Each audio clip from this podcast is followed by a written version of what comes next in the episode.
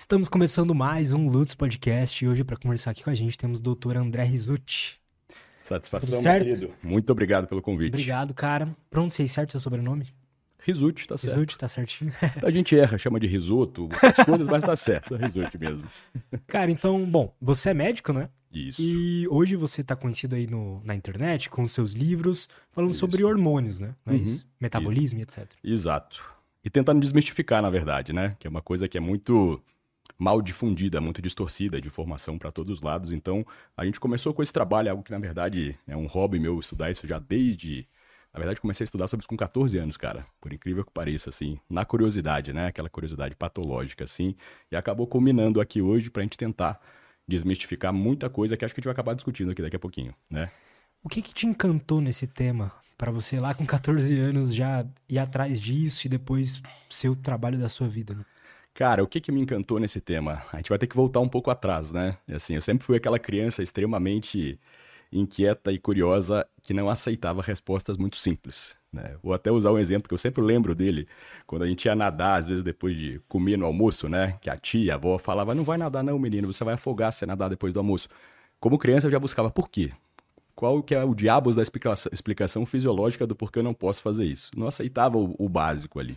Então, assim, a gente acabou caindo nos hormônios, né, um pouco depois, mas eu comecei a pegar paixão por estudar um pouco mais fisiologia, muito mais pela parte do esporte, né? Como novo, assim, eu fui exposto à parte de esporte, muito até o fisiculturismo, da ponto de vista de esporte, quando não era tão popular como hoje. Então eu vi muito dessa parte do meio prático até a visão mais acadêmica, que é a área que eu acabei ganhando paixão hoje, de colocar os pinguinhos nos is, né? Então, assim, com certeza, pessoal, vocês devem ser de- inundados de informações o tempo todo nas mídias por médicos, eh, outros profissionais da saúde, com muita coisa sobre hormônios, seja deficiências, distúrbios, questões do homem, da mulher, e a gente acaba tendo hoje um excesso de marketing em cima disso, uma venda um pouco demasiada de doença para sintomas muito inespecíficos. E claro, a gente também tem a prevalência de algumas doenças que têm ficado mais comuns. Então é bom a gente entender, né? O intuito desses dois livros aqui foi trazer um pouco mais sobre o que é deficiência, o que é reposição, o que é uso, o que é abuso. E a ideia era tentar trazer uma linguagem didática, assim. Eu acho que a didática é fundamental para a gente entregar tudo para leigos e para profissionais especialistas também. Tudo que a gente conseguisse unir uma coisa só. E acho que a gente conseguiu um êxito legal aí pela quantidade que a gente tem de exemplares aí circulando hoje. As críticas sempre muito positivas, cara. Cara, eu, é, eu percebo, assim, tanto das diversas indústrias, a, de médicos é, receitando algumas coisas, mas também é, in- indústria de suplementos, vendendo certos produtos que prometem ah, aumentar a testosterona naturalmente, coisas assim. Eu vejo Sim, que isso é sim. bem presente. Sim. Isso pode. O quanto isso é um problema? Cara, assim, acho que eu tô aqui hoje, o meu maior papel, né? Eu acabei não seguindo o lado que talvez eu deveria ter ido primariamente, mais acadêmico recluso, mas quis tentar vir como médico que traz boas informações em redes sociais, bem embasadas assim, exatamente por coisas como essa, né? Desde que a gente teve aquele boom ali de internet, de- depois de 2005, 2006 pra cá, com muita coisa, a gente é bombardeado diariamente com informações que vão pegar em alguma fragilidade nossa. Testosterona não deixa de ser um desses temas, né? Deficiência, aumente sua testosterona. O aumento da testosterona dentro de um valor ali fisiológico, ele vai onerar alguma coisa em ganho de libido, performance, o que é deficiência, o que não é, o que é só um cansaço do dia a dia, uma, uma questão ligada a noites mal dormidas, etc. Então, assim, se é para dar uma resposta breve que não agrada nem sempre a indústria, é que a grande maioria das coisas que são vendidas hoje, cara, elas carecem muito de eficácia prática, entendeu? Em relação à própria testosterona, por exemplo, né? De aumentar a testosterona natural. Se você quiser, a gente pode discutir um pouco de alguns suplementos, algumas Claro. coisas assim, né?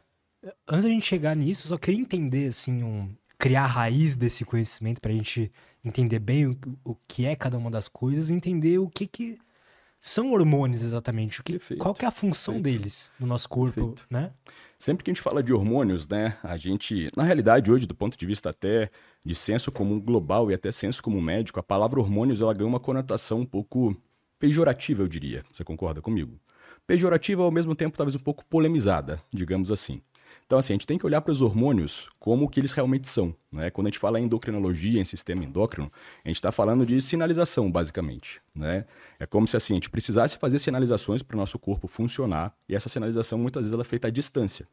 Não é só através, por exemplo, de cabos, igual os nossos nervos. A gente também transporta sinais pela corrente sanguínea e acaba que esses sinais são os hormônios. entendeu?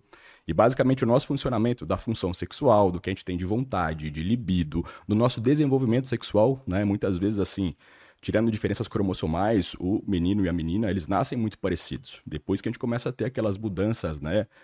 Fenotípicas que a gente fala ali, em relação a desenvolvimento de caracteres secundários e tudo mais. Então, assim, os hormônios, eles servem basicamente para tudo. A gente tem hormônio para tudo, não é só testosterona, igual a gente fala muito na mídia, né? Não é só estrogênio, que também é um hormônio muito importante, que hoje não ganha tanto destaque, mas ligado à menopausa, por exemplo. Então, assim, os hormônios são moléculas sinalizadoras, só que eles têm muitas diferenças entre si. A gente vai falar, talvez, de Ozempic daqui a pouco. Uhum. Vocês sabiam que Ozempic é um hormônio, pessoal? Ozempic é um hormônio. Acho que era o nome do remédio. Não, do... é, é, o nome, é o nome comercial da substância que chama semaglutida. Tá, né? Mas essa substância ela tem ação de um hormônio, que é o hormônio GLP-1 que a gente fala. E não tem problema nenhum ser um hormônio em si. Tem que entender para que, que serve, quando é legal, quando não é legal. Mas é um hormônio. Isso não quer dizer que a gente tem que ficar preocupado, mas é hormônio produzido no intestino, por exemplo. Então, o nosso intestino produz hormônios também, entendeu? O nosso estômago produz hormônios, o nosso sistema nervoso. E tem os sexuais, que são os mais clássicos, né? O estrogênio, a testosterona, DHT. Então, assim, os hormônios, basicamente, apesar de não ser tão básico, vão ser essas moléculas que vão coordenar o funcionamento do corpo. Basicamente isso, tá? Ele vai coordenar praticamente tudo na realidade. A parte metabólica, né? Coordena muito a parte comportamental, a parte de recuperação. Vai ter coordenação de sono também, querendo ou não, com outras questões, né? A gente pode discutir também de melatonina, se você quiser um pouco, é uma substância que também é boa, só que também é muito superestimada, é vendida para tudo, para sono, que na realidade não é todo distúrbio do sono que vai ser legal usar melatonina. Acho que é bom a gente puxar tudo de hormônios, não só de claro. texto, assim, entendeu? Você vai falando, vai me vindo muitas ideias aqui, assim. Então, a gente tem que olhar para os hormônios como substâncias sinalizadoras, tá? Essenciais para o funcionamento do organismo. E existe um conceito que a gente usa muitas vezes na ciência que é curva em U. Você já ouviu falar disso? Já ouvi falar, mas eu não curva sei. Curva em U. O que, que significa isso? Perdão, hum, aqui do microfone. Tô lembrando. Quando eu estou ao lado esquerdo da curva em U, se eu estou com muito pouco de um determinado hormônio, muito em queda, eu posso ter aumento de sintomas, de riscos, de coisas ruins. Se eu estou à direita dessa curva em U, por exemplo, tá, com muito excesso de determinado hormônio, eu também posso ter efeitos ruins. Então, acho que a palavra-chave quando a gente fala de hormônios, né, uma palavra muito usada nas graduações de, de saúde, é homeostase, que significa equilíbrio, literalmente. Não é nem de menos nem de mais também, igual muitas vezes se vende. Né? Acho que o equilíbrio é a palavra-chave. Pode ser um pouquinho clichê, mas não é tão simples, às vezes, alcançar esse equilíbrio, porque muita coisa hoje, pelo nosso estilo de vida, acaba também influenciando muito nesse equilíbrio. Né? Acabei de falar do sono. O sono é uma coisa que pode, por exemplo, impactar muito também em testosterona, por incrível que pareça. Né? Então é bom de trazer essas coisas. O, o quão desequilibrado hoje em dia, hormonalmente, você acha que as pessoas estão? As pessoas em geral, assim, existe Cara, alguma pesquisa sobre isso? Existe. Tá? Só que a gente tem que pensar. Vamos falar de testosterona, claro, pode ser? Pode ser. acho que é um hormônio que muita gente isso, tem, então. tem dúvidas assim. É... Bom, quando a gente define dentro da medicina um diagnóstico, quando eu vou fazer um diagnóstico, eu preciso de sintomas. Né? Sintomas e sinais, coisas que eu vejo, coisas que eu sinto e expresso para o profissional em si. Então, hoje, o que a gente mais tem, eu vou jogar para você essa bola, hein, ao vivo aqui. O que, que a gente costuma mais ter de sintomas que as pessoas mais se queixam hoje?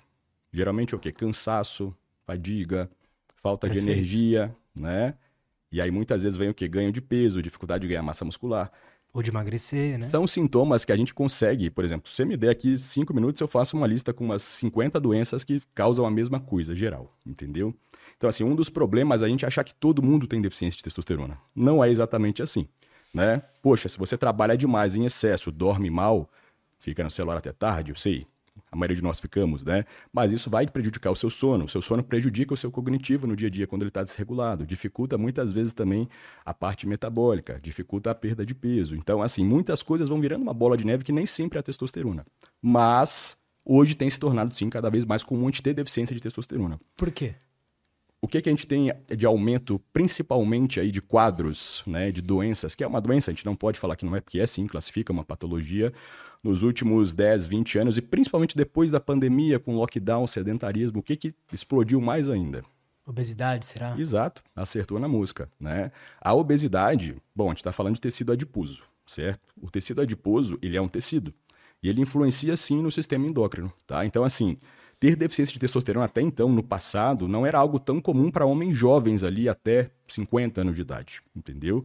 Mas desde o momento que a gente começou a ter muita obesidade, muito quadro metabólico, sedentarismo, associado a todas essas questões de estresse, ansiedade, falta de sono, a gente tem um impacto nos níveis de testosterona sim, entendeu? Isso não é nada que eu estou generalizando, tá, pessoal? Existe toda uma fisiologia por trás disso. Mas entendeu? a gente sabe o porquê que isso acontece? Sabemos, muito bem.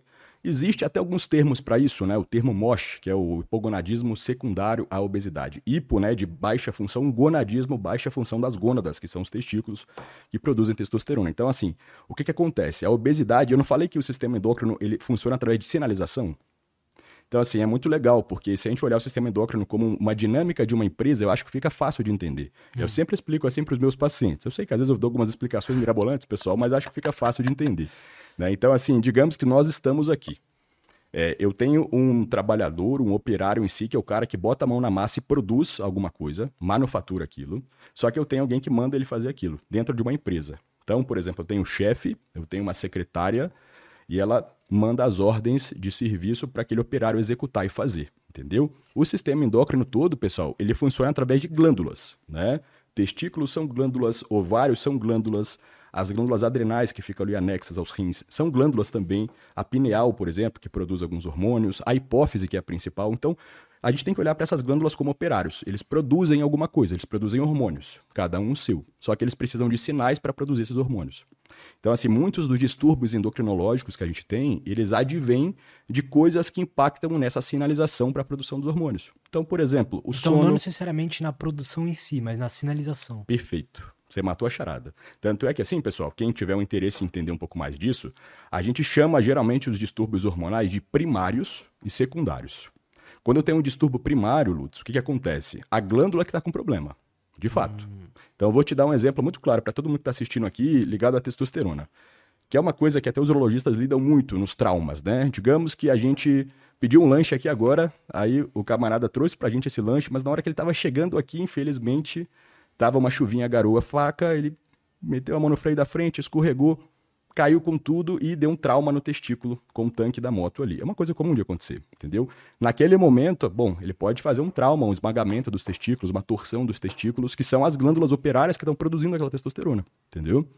Então aqui ele tem uma disfunção primária. A sinalização tá ok, entendeu? Porque foi um dano na glândula. Agora, obesidade, entendeu? Alguns outros distúrbios, uso de alguns medicamentos, estresse crônico, déficit energético excessivo, tá? Isso é uma coisa que acomete muito tanto homens quanto mulheres, às vezes. Distúrbios alimentares, anorexia, bulimia, ou às vezes até mulheres atletas, por exemplo, ou até homens, isso acontece com os homens também.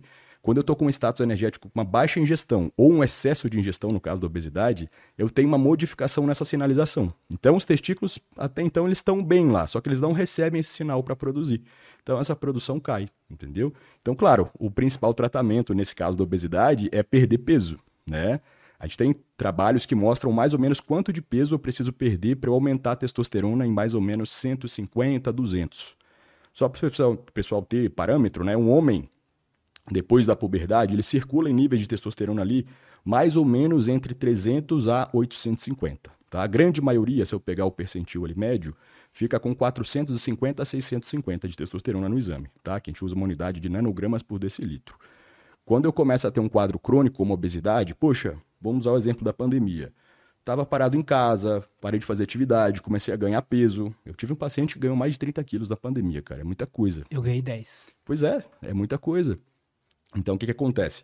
É claro, a gente vê, tem um exame que a gente olha qual que é essa sinalização para o testículo, que chama LH, hormônio luteinizante, ele vai caindo aos poucos, entendeu? E a testosterona vai acompanhando junto quando a causa é essa, tá?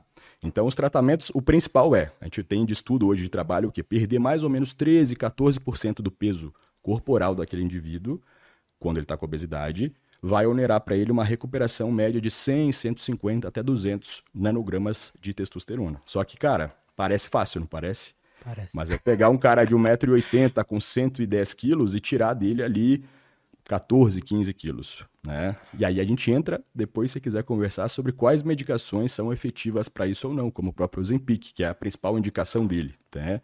A gente pode chegar lá depois, mas assim, não é fácil, cara. Né? E quando a gente fala de obesidade, pessoal, existe um conceito muito errado, né? Que fica aqui um bom corte. Obesidade não é preguiça. Né? Tem muito profissional que às vezes não entende muito bem, tanto médico ou até muitos nutris e treinadores que acham que obesidade é preguiça, que é uma falta de atitude que aquele paciente tem. Pode até ser, tá? Tem muitos que são preguiçosos, mas não é esse o caso.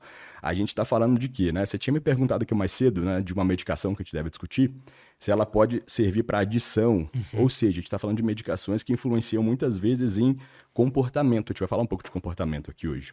Então, quando eu falo de obesidade, eu falo de uma mudança tá? Em alguns neurônios, a gente tem o NPPY, a gente tem o núcleo accumbens, núcleo paraventricular, que são neurônios que comandam a nossa relação com o ambiente e com a comida. Isso significa o quê? Ingestão calórica. Né? O que é o apetite para a gente? A gente tem todo um sistema hormonal ligado ao apetite. Leptina, grelina, alguns outros hormônios.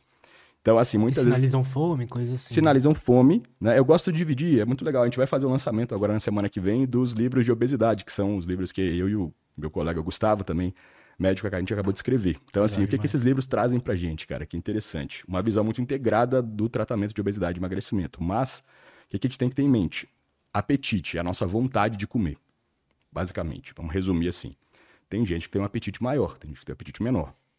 Saciedade é o tempo que eu consigo ficar sem sentir a fome, tá? Entre refeições. É muito similar ao apetite, mas tem algumas diferenças sutis. E saciação, que é quando eu começo a fazer uma refeição. Então, digamos, peguei um lanche aqui, veio muita coisa. Em algum determinado momento era para eu ter uma sinalização, olha André, você já comeu bem, cara, segura. Mas muitas vezes esse mecanismo ele fica um pouquinho é, inibido. Você deve já ter passado por isso com certeza. Então, assim, a gente acaba indo, indo, indo, indo, indo e acaba quando termina o pacote. Usando um exemplo mais simples assim. Perfeito. Então, quando eu uso uma confluência de coisas desse tipo, a gente tem um problema que culmina a nossa relação com a comida. Sim, a disciplina faz um papel, ele faz mas isso não é vontade do paciente só. Isso é um sinal que ele tem hormonal que vai aumentar, sim, essa vontade que ele tem pelo alimento, essa relação de recompensa com o alimento comportamental. Né? A adição vem muito desse estímulo de recompensa ligado ao sistema dopaminérgico. Tanto é que uma das medicações aprovadas para tratamento da obesidade é ligada exatamente a reduzir um pouco a sinalização de recompensa que você tem com o alimento, entendeu? Que é a bupropiona com a naltrexona. Que então, interessante. Sim, cara. Uma coisa legal, pessoal. A gente saiu um pouco dos hormônios, mas a gente vai voltar. Tudo interligado. É. Tudo interligado. farmacologia, tudo interligado. Por isso que a paixão é estudar isso. O que que acontece? É, sempre que eu falo tá, em medicações para tratamento do sobrepeso, obesidade, se você parar para pensar e analisar tudo que tem aprovado pela FDA de droga, nenhuma é termogênico. Sabia? Nenhuma tem um efeito termogênico predominante. Que interessante. Porque cara. a maioria delas, a grande maioria, tirando desabsortivos, o próprio Ozempic, ele pega um pouco também nessa relação com a ingestão calórica. Então, eles vão modular mecanismos ligados a como você vai fazer a ingestão calórica. A gente não pode simplificar o emagrecimento como termodinâmica. É, gastar mais do que se ingere. Isso é, um, é uma simplificação que é, sim, teórica, mas na prática a gente vai ter muitas outras coisas ali. Entendeu? Mas é basicamente isso. Tem muita gente que acha, pô, André, Vamos falar um pouco mais dessa parte. Se quiser, você me puxa aqui que eu Não, saio falando. Vamos embora. Tireoide é bom ter muito hormônio tiroidiano, né? Tem gente que acha que o hormônio tiroidiano é a melhor coisa do mundo para o metabolismo. Ah, eu não engordo se eu tenho muito hormônio tiroidiano. Não é exatamente assim. Vocês sabiam que para obesidade, não estou falando de uma pessoa que não tem sobrepeso, a gente já teve né, trabalhos, muitos estudos tentando usar o hormônio tiroidiano para tratamento da obesidade e não teve sucesso. Sabe por quê? Por quê? Porque ao mesmo tempo que ele aumenta o metabolismo, ele tem um efeito orexígeno. Efeito orexígeno é o quê? Aumentar o apetite entendeu? Então, proporcionalmente ao aumento do apetite que aquele hormônio gera, né, versus o que ele aumenta do metabolismo, não é muita coisa. Tem um trabalho, né, com o uso da levotiroxina, que é o T4, que viu-se ali um aumento do gasto calórico de 100 calorias por dia. Você acha que 100 é muito ou pouco? O que, que você me diria? Eu acho pouco. É pouco. Talvez nós vamos ter um gasto basal, se a gente considerar atividade física ali, vai variar, lógico, depende de peso, altura, entre outras coisas. Mais de mil e poucas calorias até talvez duas mil, entendeu? 100 calorias, cara, é literalmente uma banana, talvez. Entendeu? Um todinho. Na verdade, até menos. Então, assim, quando a gente fala de um aumento de apetite, é muito fácil eu consumir 100 calorias. Principalmente pelo conceito de densidade calórica, né? Uma colherzinha de pasta de amendoim pequenininha tem essa quantidade Total. calórica. Não que seja ruim, tá, pessoal? Só estou falando o conceito de densidade. Eu sempre explico esse conceito também para meus pacientes, que é igual eu falar, cara, uma nota de 5 reais e uma de 200, elas ocupam o mesmo espaço, basicamente. Só que elas têm valores completamente diferentes. E esse é o, con o conceito de densidade calórica. Né? Se eu pego, por exemplo, um quilo de brócolis ou 10 amendoins, eles ocupam espaços diferentes, mas eu vou ter talvez dos 10 amendoins até mais que um quilo de brócolis, tá? Não que seja exato o número, mas mais ou menos assim, só para a gente entender de uma forma mais ilustrada, né? Então, cara, quando a gente fala de hormônio, de testosterona, de obesidade, de metabolismo, é tudo interligado, cara, não adianta. O legal do sistema endócrino é que ele funciona muito, tem os seus eixos, que a gente chama, né? O eixo né, hipotálamo, hipófise e testículo, que é um eixo direto de produção, então esse manda um sinal para esse que manda um sinal para o testículo produzir. Mas nesse meio do caminho, cara, tudo meio que se interliga, entendeu? O estrogênio influencia no eixo da testosterona, a gente vai ter influência também do eixo ligado a cortisol. Não, se a gente pega aquelas imagens que mostram é uma loucura. É o mecanismo, é uma loucura. E né? a gente aprende muito simples na graduação e às vezes até nas especializações, né? Quando a gente vai mais a fundo, poxa, por exemplo, pega um cara que vai entrar e vai fazer um doutorado em algum tipo de sinalização ligada ao eixo. Obesidade, por exemplo, cara, ela influencia em muitas coisas além daquelas imagens clássicas que a gente tem nos livros, entendeu? Então, aromatização, o paciente que tem obesidade, ele produz mais estrogênio, dá mais feedback, tá? E tem quispeptina, tem tanto de coisa que são hormônios ali ou sinalizadores que vão se alterar. Aí, se você fosse colocar isso em livro de graduação, você ia deixar os estudantes meio pirados ali, né? Mas é muita coisa, cara, é muita coisa. Cara, por que surgiu a dúvida quando você estava falando sobre isso do por que exatamente o tecido adiposo, a gordura ali, é, inibe um pouco essa, essa sinalização para a produção da testosterona. Perfeito, vou tentar te explicar que isso. O que acontece ali? O que, que acontece, cara? Posso ser um pouquinho técnico, não tanto? Pode. Tranquilo. A Se gente... eu não entender alguma coisa, eu, eu, pergunto. Não, mas é legal até pro pessoal, principalmente quem é diferenciado e gosta de ir além, buscar um pouquinho, uhum. mesmo que não seja da saúde, pessoal. Sim. Olha como que eu vou interligando, arborizando tudo, né? Você me perguntou por que eu comecei a estudar dessas coisas, né? Eu comecei a estudar mais sobre fisiologia porque quando eu tinha 15 anos, que eu entrei na academia, eu queria usar creatina, e naquela época, tá? Creatina era veneno para os rins e o whey protein, a mãe dos coleguinhas ligava para sua mãe para falar que você estava usando alguma droga pesada, né? Coisas que hoje a gente já tem mais do que clareza, que são suplementos proteicos que a gente usa em hospital para paciente acamado, para idoso, para tudo. E naquela época, qualquer um que tivesse acesso ao Google e um pouquinho de bom senso conseguiria estudar isso também. Mas aí a gente vê quem soube usar a internet direito e quem não soube.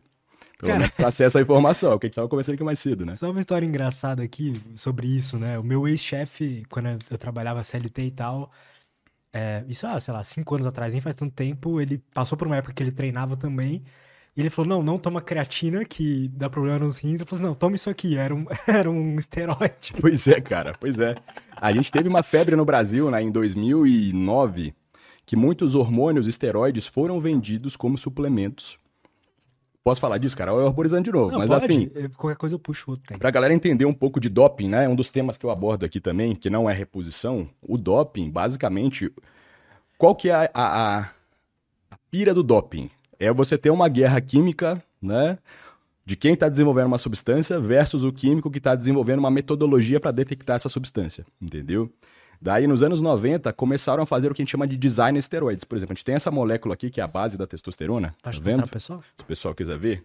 Isso aqui tem um nome muito mirabolante, tá? Essa molécula aí chama ciclopentano peridofenantrina, é uma loucura. Mas digamos que quando eu vou fazer um exame, cara, esse exame ele vai se ligar, né? Vai tentar reconhecer alguma parte dessa molécula. É como se fosse uma coisa familiar. Digamos que você chegou aqui no seu prédio e a câmera ou o porteiro reconheceu que você é daqui. Então ele reconheceu você lá. É a mesma coisa que quando eu dou um padrão para um exame, um cromatógrafo, que a gente chama, ele vai reconhecer na urina do atleta se tem a presença de alguma substância. Pode ser um hormônio, alguma outra coisa que aumenta a performance. Só que se eu dou alguma coisa para esse atleta que eu não tenho um parâmetro, é igual chegar um desconhecido aqui. Como que você vai identificar ele se você não sabe quem é? Entendeu? Então começaram a ter essas modificações das moléculas que criaram outros hormônios. No doping isso aconteceu também. Então, em 2009, como não tinha muita regularização, alguns suplementos, talvez o pessoal vai lembrar, Emidrol, Superdrol, Emistane, essas coisas circulavam. Às vezes o pessoal tomava por um mês, ganhava 8 quilos, cara. Alterava muito a parte laboratorial de exames e tal, e achava que era suplemento. Enquanto, às vezes, uma simples creatina estava sofrendo né, as custas dela ter uma similaridade com o exame que avalia a função renal, que não é também um exame 100% específico, que é a creatinina entendeu? Que é um exame que comumente sai da referência em praticantes de atividade física, quem consome proteína em um valor mais alto um pouco, quem suplementa creatina, né? Então daí que veio um pouco dessas distorções. Na realidade, assim, o meu primeiro livro não foi nenhum desses três aqui, foi um livro sobre interpretação de exames além dos valores de referência, que era exatamente para a gente entender que exames, né, eles dependem de muita coisa de contexto. Uma coisa que você olha num atleta que geralmente pode estar alterado pelo exercício físico, Se você não entende qual que é esse background, você acha que ele está com uma alteração de fígado hepática, da TGO, por exemplo, e a TGP um pouquinho, tá? Então, cara, é um mundo maravilhoso, só que tem muita minúcia, tem muito detalhe e a sacada é contexto, cara.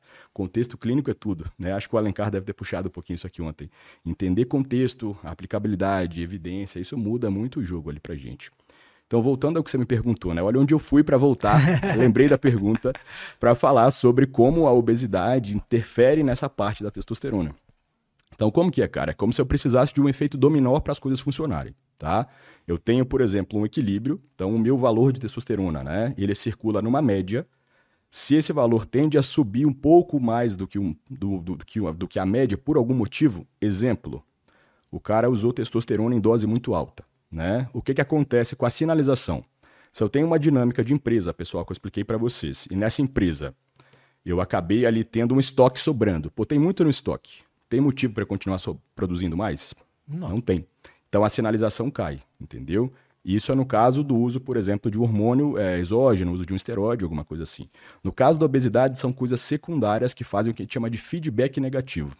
Feedback negativo, basicamente, é o nome que a gente usa dentro da fisiologia para dizer quando eu estou tendo algum tipo de componente reduzindo o estímulo que eu tenho para produzir alguma coisa, entendeu?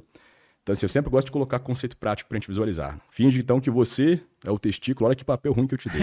E você precisa, é, você precisa produzir a testosterona, né? Eu sou o hormônio luteinizante, que chama LH, e eu preciso sinalizar para você que você tem que produzir. Então, é como se alguma coisa chegasse aqui nesse meio do caminho, me abafasse, tirasse a minha comunicação com você. No caso da obesidade, né, a gente tem o que a gente chama de um quadro inflamatório crônico. E aí entra uma coisa que eu odeio a palavra inflamação também, que hoje todo mundo se tá, aproveita tá para prostituir né? essa palavra, né?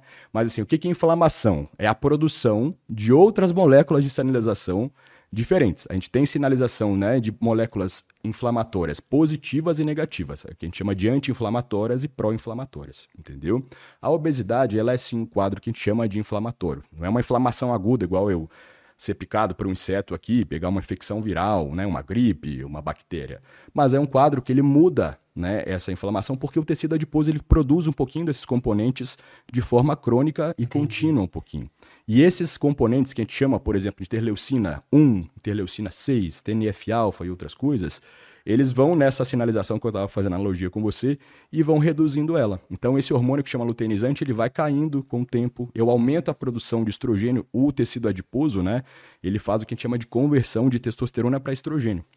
Muita gente não sabe, mas todo o estrogênio que a gente tem no nosso organismo, tanto do homem quanto da mulher, ele vem da testosterona. É através de um processo de aromatização nesse componente aqui, né? Esse primeiro anel que a gente chama de anel carbônico, né? E ele se torna um anel aromático. Isso é lá das aulas de química orgânica, aquela loucura, né? Que botar três duplas ligações ali. Mas quando eu faço uma aromatização, não tem nada a ver com cheiros, é um processo que vem da química orgânica que eu transformo a testosterona em estrogênio, né?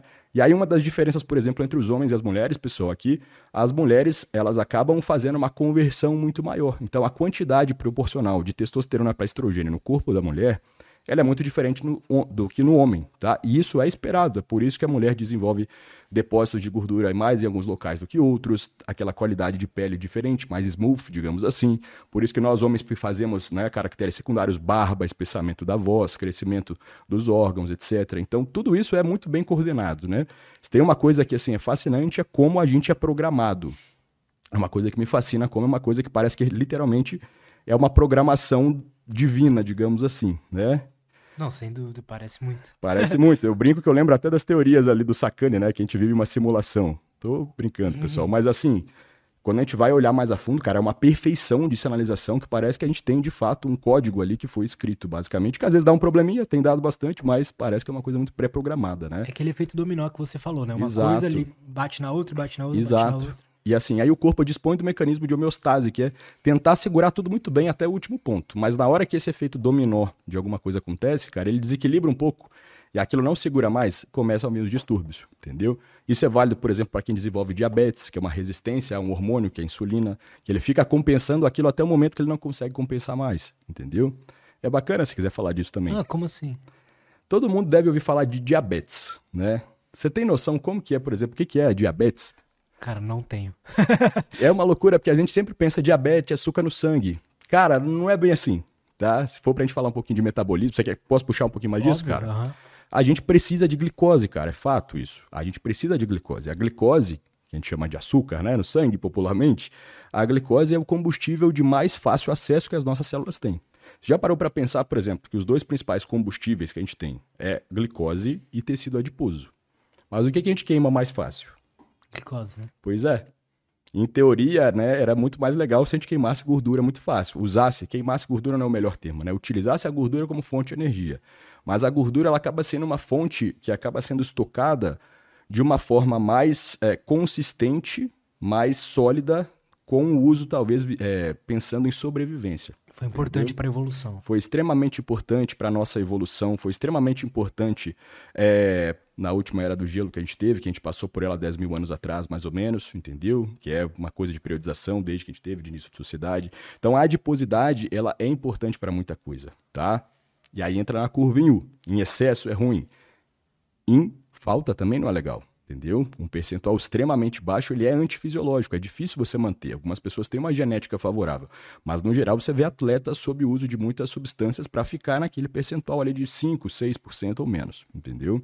Então a gente tem uma média ali também para o homem de 10, 12%, a mulher um pouquinho mais, né? Mas quando a gente pensa em glicose, voltando aqui, cara, a gente acho que é uma das coisas que a gente mais tem conceito errado hoje sobre práticas nutricionais, dietéticas. Eu gosto de falar disso, cara, porque antes da medicina eu praticamente tive a formação na nutrição, né?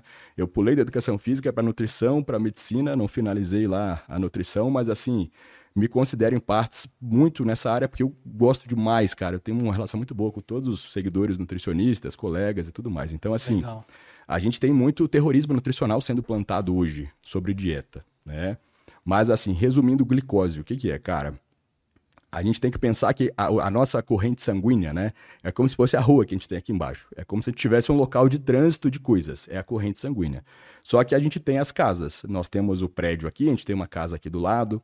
Então a gente precisa entrar com determinadas substâncias para essa casa, certo? Então, poxa, o hormônio ele é produzido, ele é lançado na corrente sanguínea, mas ele não fica circulando lá. Ele vai circular, mas o, a, o ideal é que ele chegue a algum lugar, né? Se ele vai chegar na musculatura, ele aumenta a síntese proteica. Se ele vai chegar no cérebro, no sistema nervoso, ele vai modular o comportamento, vai modular a parte de libido, função sexual. Então a glicose, ela vai passar pela corrente sanguínea depois que ela é absorvida, mas ela tem que entrar em algum lugar, certo? Onde que ela tem que entrar na célula, que é um combustível para a célula. E quem que faz essa glicose entrar? É um sinalizador também, que é a insulina, né? Não é que a insulina carrega a glicose, muita gente acha que sim, mas na realidade a insulina ela é um sinalizador. Então, digamos que lá fora tem a rua, tá? Todo mundo que estiver em casa tenta pensar nisso. E a glicose é um convidado que vai entrar aqui. Mas para esse convidado entrar, alguém daqui de dentro tem que abrir a porta, entendeu? Hum. Isso na bioquímica a gente fala que é o GLUT4, um transportador de glicose que faz isso. Só que essa glicose normalmente ela entra porque é o funcionamento ali ao sinal da insulina tá bom. Ou seja, é como se o seu porteiro tocasse o interfone, você ouviu, você vai ali, abre, ela entrou. Ou seja, a, a glicose. é o porteiro. De certa forma, ela menos. é o porteiro, exatamente. Ela não é a porta, mas é o porteiro. Perfeito, cara. Você completou bem a analogia, entendeu? Só que o que acontece? Quando eu começo a ter uma deficiência na sinalização, uma dificuldade para essa glicose entrar na célula, o que, que acontece? Essa glicose ela vai ficar lá fora. E onde que é lá fora? É a corrente sanguínea, hum. que é onde a gente colhe o nosso exame de sangue. Né? E por isso que a gente popularmente tem aquele conceito, ah, o açúcar no sangue está alto. É porque ele fica onde ele não deve e ele não entra onde ele deveria entrar. Certo? Então ela, aquela glicose ela não está sendo usada como energia para a célula. Ela não está sendo tão bem aproveitada. Além dela ficar lá fora, o que causa uma hiperglicemia, o aumento da glicemia, isso gera algumas coisas, aspas ali, tóxicas, vamos dizer assim, não é a melhor palavra, mas causa. A célula aqui dentro sofre um pouco também porque ela não vai ter o combustível tão bem entregue, entendeu? Uhum. Tanto é que se você olhar o shape, né, de um paciente com diabetes, o que, que acontece? Ele geralmente tem catabolismo de membro superior e membro inferior. Ele fica com aquela adiposidade central da resistência insulínica, mas os braços e as pernas finos. Por quê? Quando eu não consigo ter glicose entrando ali, eu consumo um pouco do estoque de gordura dessas regiões ou consumo músculo. Músculo é quebrado de aminoácido, aminoácido também vira energia, entendeu? Então, assim, a insulina o que, que acontece se o seu porteiro interfonar para cá e você não ouvir ele? Ele vai começar a interfonar mais, vai te perturbar. Ou é alguém ali na porta batendo cada vez mais alto, entendeu? E isso são coisas, uhum. cara, essa analogia é legal, que exatamente isso que eu estou contando eu visualizo no exame. Eu vejo aquela glicemia de jejum aumentando, eu vejo a insulina do paciente aumentando, eu vejo a hemoglobina glicada do paciente aumentando. Então, a gente vê o contexto no, na bioquímica, isso é lindo, né? Quando a gente consegue visualizar isso. Então, é o que acontece, né? Então, assim, o problema ali não é exatamente o açúcar, o consumo dele sozinho, propriamente dito. O problema ali é todo um ambiente, um conjunto. O que, que auxilia que a glicose entre na célula, por exemplo? Que é a recomendação mais padrão e básica dos médicos, que parece ser chata de tão clichê. Exercício físico, cara. Mas por que, que o exercício físico faz isso? Todo mundo fala para fazer exercício físico, mas ninguém explica o porquê. Você tem alguma ideia do porquê o exercício físico faz a captação de glicose? Melhorar? A gente precisa de energia, né? A gente precisa de energia. E o que, que a gente quebra fazendo exercício físico? Energia. Se a gente quebra energia, o que, que a gente quebra? Uhum. Qual molécula que é a principal molécula de energia que a gente tem? ATP. ATP. A, a, glicose forma ATP também, participa do processo. Então, quando eu quebro ATP, que é uma adenosina trifosfato, em adenosina difosfato e monofosfato, essa monofosfato, que a gente chama de AMP, quando eu quebro ela, ela sinaliza tá, para aquele transportador que é você aqui dentro ir lá e abrir a porta. Então é como se seu porteiro às vezes estivesse interfonando mais alto, você não ouve, mas você está aqui dentro e a sua mulher ouviu. Ela te acorda, Lutz, vai lá, abre a porta, cara. Então você não depende da insulina, você consegue lá abrir a porta sem o seu porteiro necessariamente interfonar outras vezes. Ela ouviu e te avisou, entendeu? Cara, olha que loucura que a gente está falando, né? Espero que você esteja entendendo, não, pessoal. Isso é didática, né? Sim, é o que a gente tenta, né? Bom, quem gosta de mim me conhece por isso. Eu tento, nem sempre eu consigo, mas a gente consegue tentar dar uma ilustrada em coisas mais complexas de uma forma mais simples, entendeu? Então, assim, o problema é o que? Status energético, é a quantidade de consumo, tá? E o que você tem de gasto também. Muita gente tem o conceito errado, nossa, é o açúcar que causa isso. Não, cara. Carboidratos no geral, tá? Mas não é só carboidrato. Superávit calórico associado à baixa de atividade física, exercício, pode ocasionar essa resistência insulínica, que é você ficar ouvindo menos esse sinal para ir lá captar a glicose, entendeu? É possível alguém que tem um estilo de vida se exercita bem, se alimenta bem, vinha desenvolver diabetes? É possível, cara. É possível. É possível, é possível. A gente tem, basicamente, né, é, tipos diferentes de diabetes, tá? Basicamente, a gente divide em diabetes tipo 1 e diabetes tipo 2. A tipo 1 é uma deficiência, geralmente, né, uma falha na produção da insulina. Então é como se o seu porteiro, cara, tivesse com o aparelhinho de ligar aqui para cima estragado. Então, assim, não tem muita relação com o fato de você consumir mais é, um superávit energético, sedentarismo ou não. Tanto é que geralmente a gente vê paciente jovem abrindo esse quadro. Você deve ter. Todo mundo tem um amigo que era diabético tipo 1 do colégio. Você tinha algum assim, não? Eu tinha uma prima. Pois é. A gente sempre tem algum conhecido que aqui, que geralmente ele usa a insulina, Exato. tem aquela aplicação, né? Aí os professores ficam em cima, os parentes e tal. Isso então é uma deficiência que vem mais com uma questão mais congênita, no geral. Tem outras causas mais específicas, mas no geral, entendeu? A diabetes tipo 2, ela vem geralmente pelo estilo de vida, tá? Mas eu tenho um componente genético aí, tá? É, então é muito misto dos dois. Eu posso ter uma pessoa com uma, uma com mais é, um ambiente mais favorável geneticamente para desenvolver, tá? E ela não desenvolve às vezes porque tá com um bom estilo de vida e alguém às vezes que tem um bom estilo de vida, né? Mas tem uma genética muito forte para isso e pode, às vezes, ter um traço. E aí a gente entra numa outra coisa que talvez vocês nunca tenham ouvido falar, até os colegas, alguns médicos, não sejam muito específicos da área, que é o que a gente chama de MOD, tá? Que é Mature Onset Late Diabetes. É o que a gente chama de MOD, que são alguns defeitos genéticos no receptor, em alguns receptores ligados à sinalização. Então, ali é super plausível um cara como eu e como você, sem sobrepeso, superativos, termos diabetes precocemente. Porque a diabetes tipo 2, do estilo de vida, é raro você ter um cara com 20 e poucos anos assim. Uhum. Você, você, demanda um tempo à disposição, um estilo de vida ruim. Hoje a gente tem visto isso ocorrendo cada vez mais cedo, entendeu? Mas, no geral, geralmente você vê ele depois dos 50, atualmente antes dos 50 ter acontecido, mas geralmente dos 50 para frente. Você deve ter algum conhecido, algum parente, ah, o meu tio ficou diabético, o pai ficou diabético. Quantos anos ele tem? Ah, 55, ele está diabético e hipertenso, que são as doenças mais comuns, né? A gente chama de DCNTs, doenças crônicas não transmissíveis, porque eu não transmito diabetes para você. E doença crônica por quê? Porque é uma doença que depois que ela se instala, cara, é difícil reverter. Se está no processo inicial, você consegue reverter. Mas depois de um tempo é muito difícil, entendeu? Isso é uma discussão também que muita gente tem dentro do academicismo e às vezes de alguns achismos por aí. Por isso que por que, que a gente usa né, algumas medicações depois que a gente começa a usar para o resto da vida? Tem muita gente que não entende isso, né?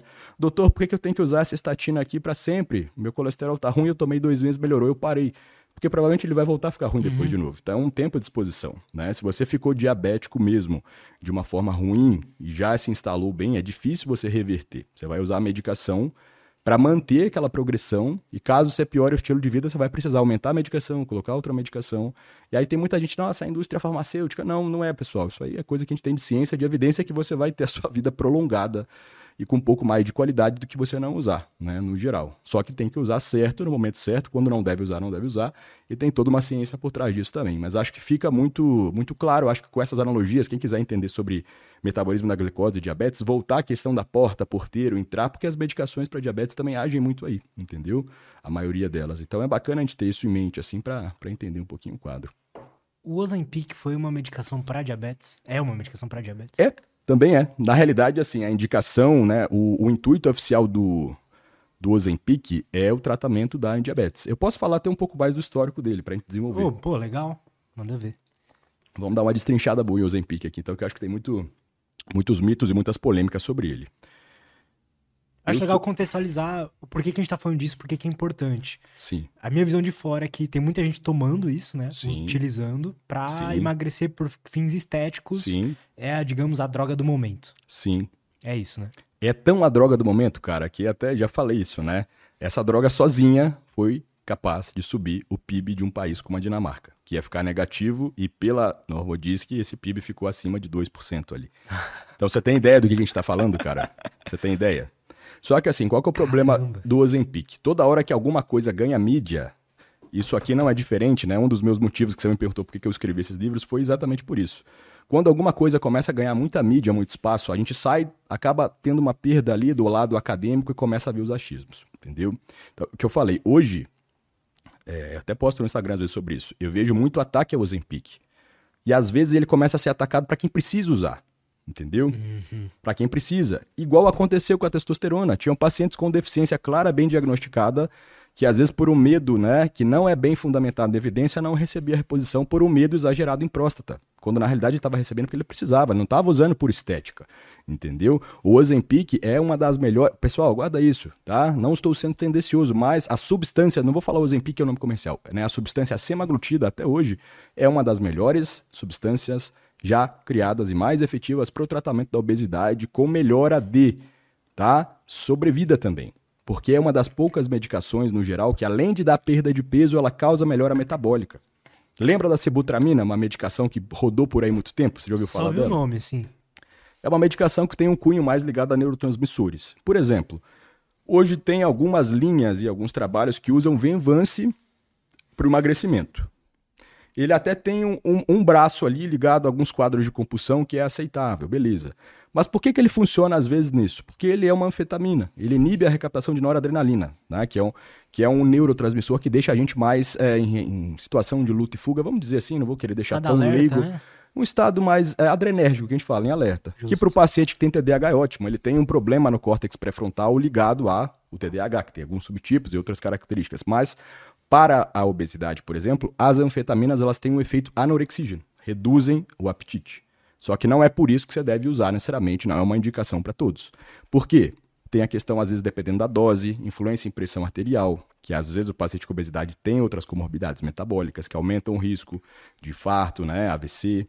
Então, é, o Ozempic ele é muito legal que ele tem se mostrado cada vez com mais mecanismos ligados, tá? Melhora da resposta a insulina melhora do metabolismo da glicose. Tanto é que ele foi desenvolvido para isso, eu já vou chegar lá. E ele melhora também, você mencionou para mim mais cedo, né? André, você ficou sabendo de algum trabalho sobre o uso do Ozempic para adição, né? Vícios, né? Vícios no geral. Aí eu te falei, a gente tem algumas coisas ligadas a esses comportamentos de recompensa. O vício está ligado a isso, né? E a gente tem visto que o Ozempic, ele é um hormônio produzido no intestino, análogo desse hormônio, mas existem receptores, né? Receptor é o quê? O hormônio, como a gente falou que ele é um sinalizador, ele precisa de um receptor também, entendeu? Que é o que vai fazer aquela recepção do sinal e gerar uma resposta. Então a gente tem, né, nos nossos neurônios também, alguns, algumas regiões, esses receptores, assim. Então, assim, para o paciente que tem obesidade, é muito bom, pessoal. A porcentagem de perda de peso que ele leva, tá? Então, a gente tem que tomar muito cuidado em começar a falar mal dele, porque às vezes o fulano ali que tem o peso ideal dele era 78, ele está com 81, mas ele realmente colocou que ele quer mudar muito, mas a prioridade da vida dele não é aquela e ele vai usar aquilo como muleta de apoio. Aquele cara está usando com outro motivo. Ele não é um cara de 110 quilos que tem um risco aumentado para ter um infarto, um AVC daqui a alguns anos, uhum. que tem uma resistência insulínica. Então são cenários diferentes. Então, o maior problema é exatamente o que aconteceu com os hormônios, ainda acontece para reposição na mulher, no homem. E o Ozempic está ganhando um pouco desse terrorismo dos dois lados. É que às vezes pessoas que devem usar, eu vejo, por isso que eu falo para alguns colegas nutricionistas. Tem muito nutricionista que às vezes fala: "Não, você não vai emagrecer tomando Ozempic não, você vai fazer na marra, não sei o que, isso, aquilo. A gente vai dar um jeito, cara. Tratamento da obesidade é multidisciplinar: nutrição, treinador, psicólogo, fisioterapeuta, se precisar, e o médico. Na obesidade, cara, a medicação ela faz a diferença. Perder peso não é estética, perder peso é expectativa de vida. Né? Mais ou menos para cada 5% de peso perdido, você ganha alguns anos ali de expectativa de vida. Então a gente não está falando de perder peso por estética. A gente está falando daquilo que eu falei. Não é só disciplina também, entendeu? Então, assim, não há dúvidas. Para obesidade, se bem indicado, que vai ter paciente que talvez vai ser melhor você usar outra medicação. Né? Ontem mesmo eu atendi um paciente que ele tinha um quadro de refluxo absurdo. Tinha sobrepeso, obesidade também. É o paciente que já tinha usado no passado outros, é, o Ozempic também, e não se adaptou, uhum. nem com o mínimo ali. Então é um paciente que, bom, individualização, ele vai ter que trabalhar com outras classes ali, porque realmente ele não se deu bem com aquilo, entendeu? Porque como eu diminuo a velocidade do esvaziamento do estômago, que de certa forma ajuda um pouco também na sensação de plenitude, né? Para algumas pessoas, o esfíncter do esôfago que fica mais relaxado pode causar um pouco de gastrite, tá? Entendi. tá? E refluxo gastroesofágico. Então, assim, a beleza da medicina é você individualizar, não é só canetar uma prescrição com um número ali para todo mundo, todo mundo é igual. Né? Não é. Se fosse assim, a IA já estava cuidando de todo mundo, precisava mais de médico. então, assim, o problema do Ozempic é a gente tentar entender o contexto que ele entra. Eu sou um pouco contra, né? Eu vejo. E assim, as mulheres hoje que eu vejo que são o público que mais sofre com o Ozempic mal indicado, tá? Muito mais que os homens. Mas os homens também. Mas assim, é muito comum a gente ver as mulheres começando a usar o Ozempic para tentar perder um pouco de peso. Peso na balança. Perder peso na balança, pessoal, não necessariamente significa perder gordura. Tá? Assim, eu não gosto muito desses termos chulos, mas existe o falso magro, a falsa magra, né? Que é quando às vezes você perde peso na balança, mas proporcionalmente você está perdendo uma quantidade boa de massa muscular também. E massa muscular também não é só estética, a gente está falando de mobilidade, de melhora na captação da glicose, entendeu? Outras coisas. Então, assim, eu tenho atendido também muitos distúrbios hoje ligados ao uso de substâncias como o Ozempic em pessoas que talvez não tiveram a melhor orientação do mundo. Uhum. Então, assim, é aquele atalho, cara. Eu não sou médico que vou sentar aqui e colocar terrorismo em mau uso das coisas. Eu sou um cara muito equilibrado. Não sou o cara que chega aqui e fala, ó, hormônio, se não for para reposição, vai te matar, é caixão em um dia. Não é bem assim. Né? Abuso, tem faixa de abuso, vai te causar risco sim, mas tem milhares de coisas ali de contexto diferentes. Ozempic também, mas eu tenho atendido muitas mulheres que às vezes assim não estavam nem tendo as noções básicas de dieta. Fazer dieta não é fazer um Ctrl-C, Ctrl-V e colocar uma restrição absurda, é você encaixar um planejamento, né, que seja confortável para sua rotina dentro do possível. Claro, sempre vai exigir um pouco de desconforto, de atitude, para uhum. ter uma mudança quando você não tem obesidade, mas às vezes aquela pessoa que não faz o mínimo do mínimo, tá? Começou na academia semana retrasada ou nem começou ainda. Começar na academia, entenda-se como praticar qualquer atividade que dê gasto energético. E aí aquela pessoa não entende o mínimo de noções de alimentação, que não é só cortar alimentos. Às vezes a pessoa, ah, eu tô comendo pouco. Aí tá comendo um pacotinho de alguma coisa que é falso fit, que na realidade nem tem baixa caloria, é só um nome ali com marketing. Não tá com um aporte proteico adequado quando vê aquela pessoa perde um pouco de peso na balança, mas começa a ficar com distúrbio menstrual, dando o exemplo das meninas. Uhum. Começa a ficar muito cansada, fadigada, passa mal à toa, sente muita fraqueza, sempre sentindo enjoada, só que não larga a medicação, porque quando larga acaba tendo reganho, né? Hoje, até hoje, querendo ou não, o maior desafio que nós enfrentamos dentro da farmacologia, eu gosto muito de farmaco, que é uma das, das, das especializações que eu fiz fora da medicina. É, o maior desafio que a gente tem para desenvolver uma molécula é tentar desenvolver alguma coisa que cause perda de peso, né, contínua, ou que cause uma perda de peso sólida, que quando esse paciente tira a medicação, ele não volte a reganhar. Você entende isso? Uhum. Porque quando eu uso uma medicação, eu vou perder peso, cada um nas suas proporções. Tem uma média de peso que a gente perde com cada medicação, mesmo sem fazer dieta. A gente tem isso em estudos. Só que é só você olhar o gráfico, ele vai descendo o peso devagarzinho, dependendo da medicação. Para a medicação. Por quê? Sobe. Lembra que eu expliquei o conceito de doença crônica? Uhum. A obesidade ela é considerada uma doença crônica não transmissível. Então, assim, são poucos os pacientes que realmente entendem o que é mudar o estilo de vida. Para você, o que é mudar o estilo de vida? Porque você já viu essa recomendação? Quando a gente faz faculdade de medicina, cara, ou qualquer outra coisa, ou até nos livros, eu pego, eu abro uma página, tá escrito lá, MEV. É importantíssimo o médico recomendar MEV. O médico recomendar MEV. Mas assim, uma coisa que eu levo para mim na vida, né? O que, que é o médico recomendar MEV? É você sentar no meu consultório, na minha época de faculdade, a gente ficava muito postinho de saúde.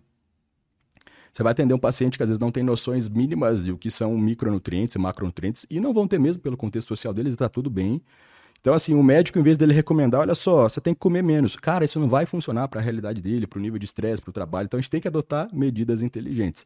A gente tem estudos, cara, estou tentando lembrar o nome, até um estudo grande que saiu, acho que é o Luca Head que fala. É um estudo ligado a como a mudança do, do, dos hábitos, né, interfere positivamente na perda de peso, mas causa uma mudança significativa. Infelizmente, pessoal, para o paciente com obesidade, só a mudança do estilo de vida, raramente ela é alcançada e sustentada.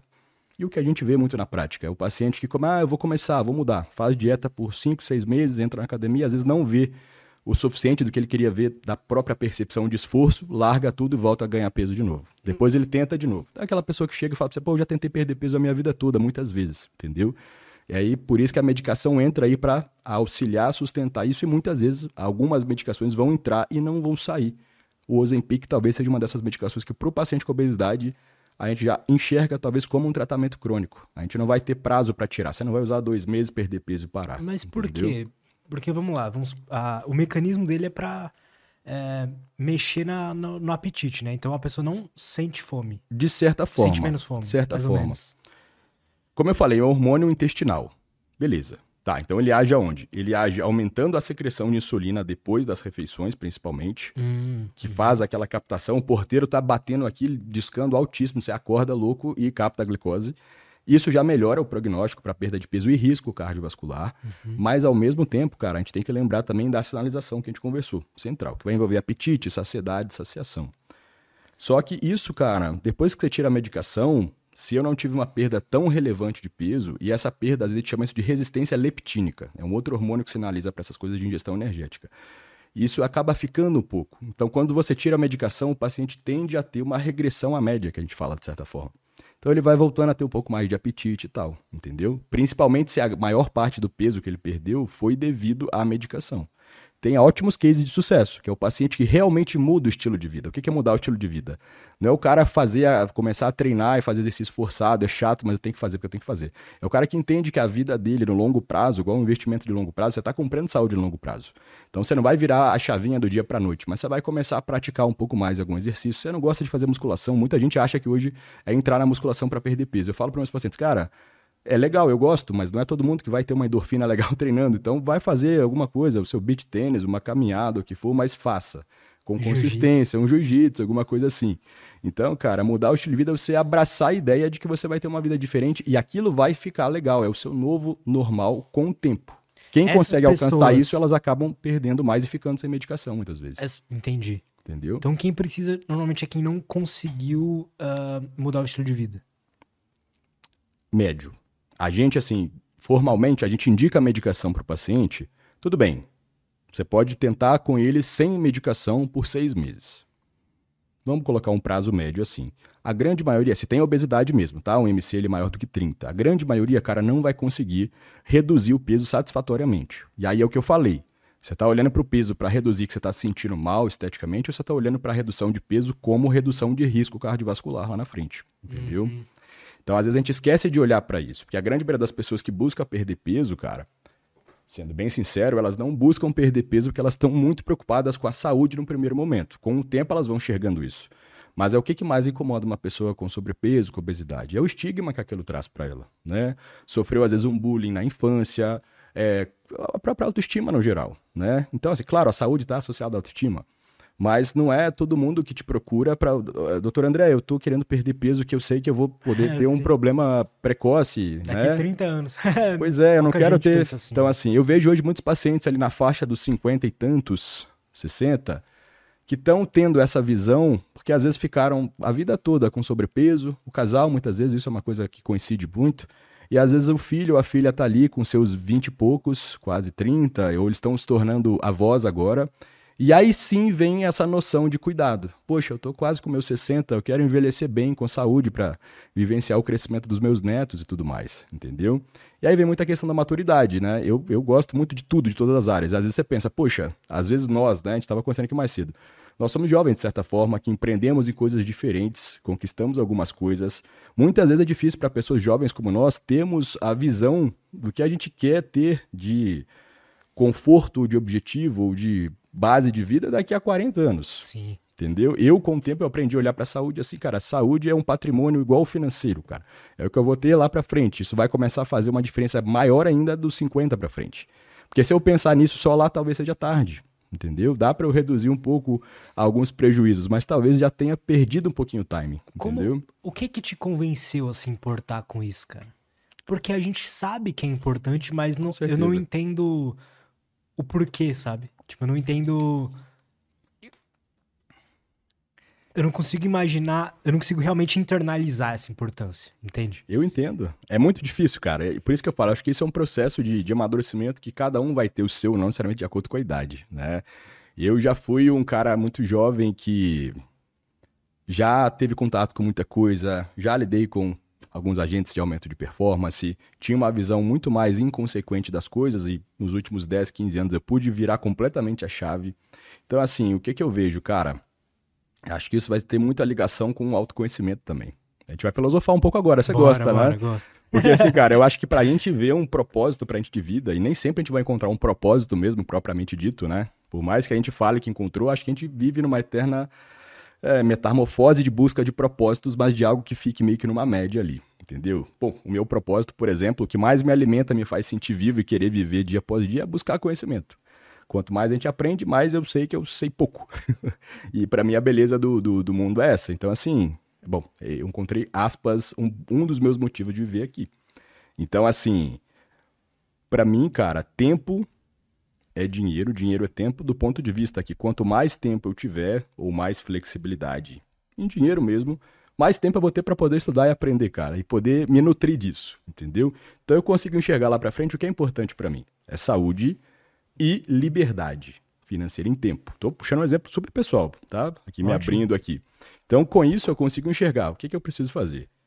Produzir, agregar para algo que me faça me sentir útil para a sociedade, produtivo, e que nutra também um dos meus propósitos, que é buscar e produzir conhecimento. Entendeu? Então, a partir disso, eu consigo desenvolver, poxa, eu preciso fazer o meu patrimônio de reserva de saúde e tempo lá para frente é difícil a gente trabalhar isso, né? Porque o amanhã ele é muito mais palpável do que o daqui a três décadas, né? Isso que eu vejo que é difícil. Então, assim, cara, eu, eu vejo hoje que assim, a gente vive num, num, numa enchente de informação tão grande, né? A maioria dos meus pacientes que eu vejo, cara, todo mundo sofrendo muito com ansiedade, uma espécie de, de falta de, de concepção, percepção do que realmente quer, se está tentando agradar não a ele mesmo, ou quem é ele mesmo de verdade, o que ele quer para a vida ou para o trabalho. É o que mais pega as pessoas. E cara, eu acho que esse é um mal do século, literalmente, né? A gente não, do ponto de vista evolutivo, a gente não, não, não foi programado neurologicamente para lidar com tanto estímulo, tanta informação, desde que a gente veio ali com a, com a Web 2.0 nos anos 90 para frente. Então, eu acho que Total. Isso tá pesado, cara. Então, assim, todo mundo hoje, a grande maioria usando medicação para dormir, a grande maioria usando algum tipo de serotonérgico, né, um antidepressivo, um ansiolítico ou outras classes. A grande maioria das pessoas também com TDAH, que virou moda, né? O TDAH eu acho que é um ótimo exemplo paralelo do que a gente lida com algumas deficiências hormonais, né? E assim, cara, uma coisa que tem me irritado, desculpa Pô, total, se alguém cara. tem isso, mas cara, virou moda o perfil de internet colocar agora assim, é, lidando com TDAH. Aí coloca as coisas que são muito comuns para a maioria das pessoas que não tem TDAH ou que tem outras coisas que são comuns pelo estresse e pelo excesso de informação. Eu pego aqui o tanto eu vou ter afinidade com aquilo.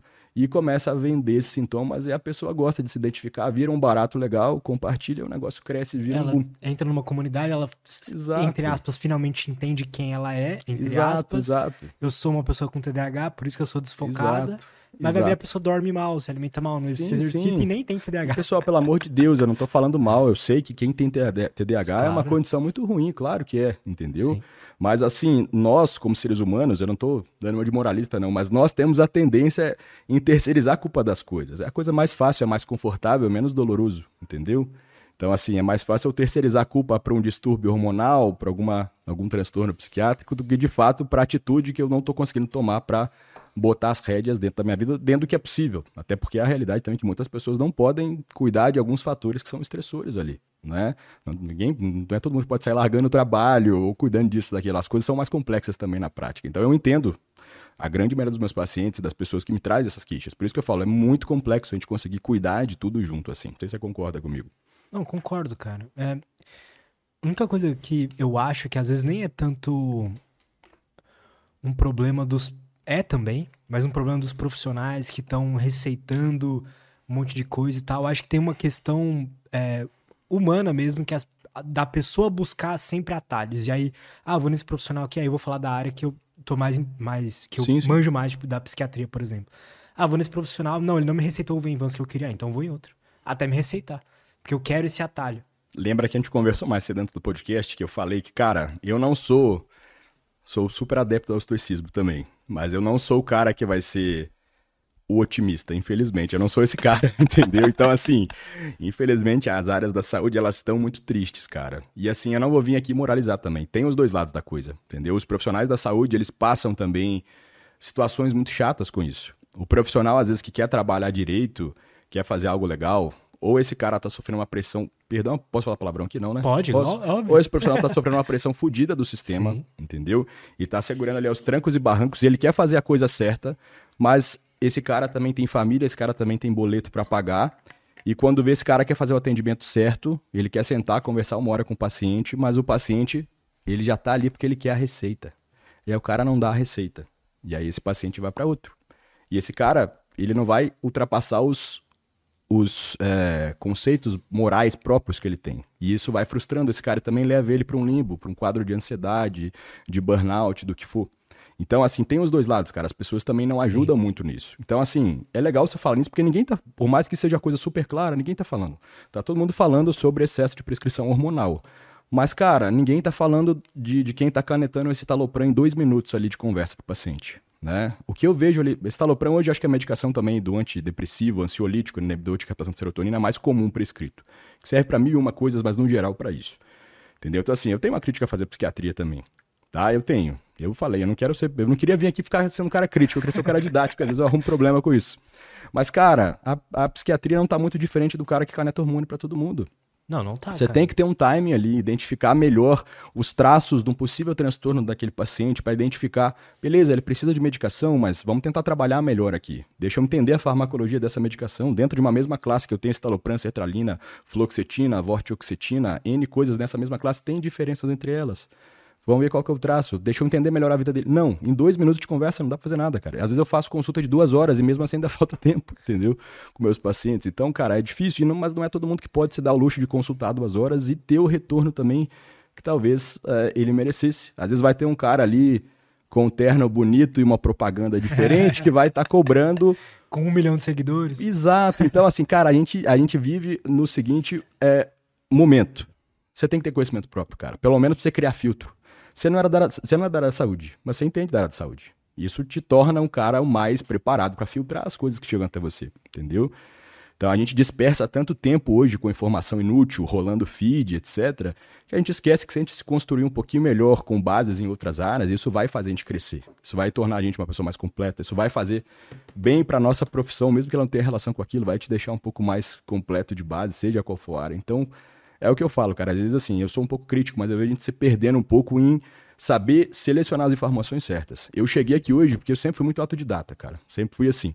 Mas porque eu soube selecionar o que eu procurava. Porque se eu não soubesse selecionar, eu estava, estaria perdido hoje. E claro, procurei, aprendi muita besteira no meio do caminho, aprendi errando, acreditei já algumas coisas meio sem noção, mas a gente vai procurando ter filtro, autocrítica, e com o tempo isso vai vindo assim. Então, abram os olhos para isso, pessoal. Prescrição para medicações para dormir, nós, tá entre outras coisas, tá? Eu Tome imagino... cuidado. Eu... Num primeiro momento é bom, mas depois vem o precinho de terceirizar e talvez não procurar uma ajuda um pouco mais crítica ali. Tá? Não tô falando que não possa usar, muita gente tem indicação para Venvance, claro, mas não, você óbvio. entendeu o ponto. Sim, Vocês sim. também entenderam, né, pessoal? É, não gosto de arrumar meu, hate com isso. O meu, só o meu problema com isso é que, por exemplo, tem uma história que aconteceu muito próxima a mim, minha namorada foi na, no psiquiatra, isso tem uns três anos atrás. A uhum. consulta durou 25 minutos e ela saiu com um monte de, de, de diagnóstico e medicamento que eu falei, tá, mas ele não falou pra você dormir melhor? Não. Não falou pra você se exercitar? Não.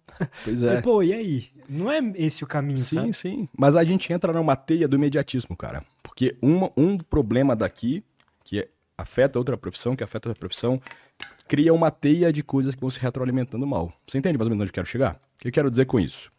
Por exemplo, a gente vive uma crise que não é muito explícita na medicina para quem não é médico, entendeu? Mas assim, dado todo o investimento de tempo, saúde mental e tudo mais para uma formação médica, cara, nós temos excelentes médicos que estão muito mal porque não tem mais o seu lugar ou que às vezes estão perdendo espaço para alguém da rede social.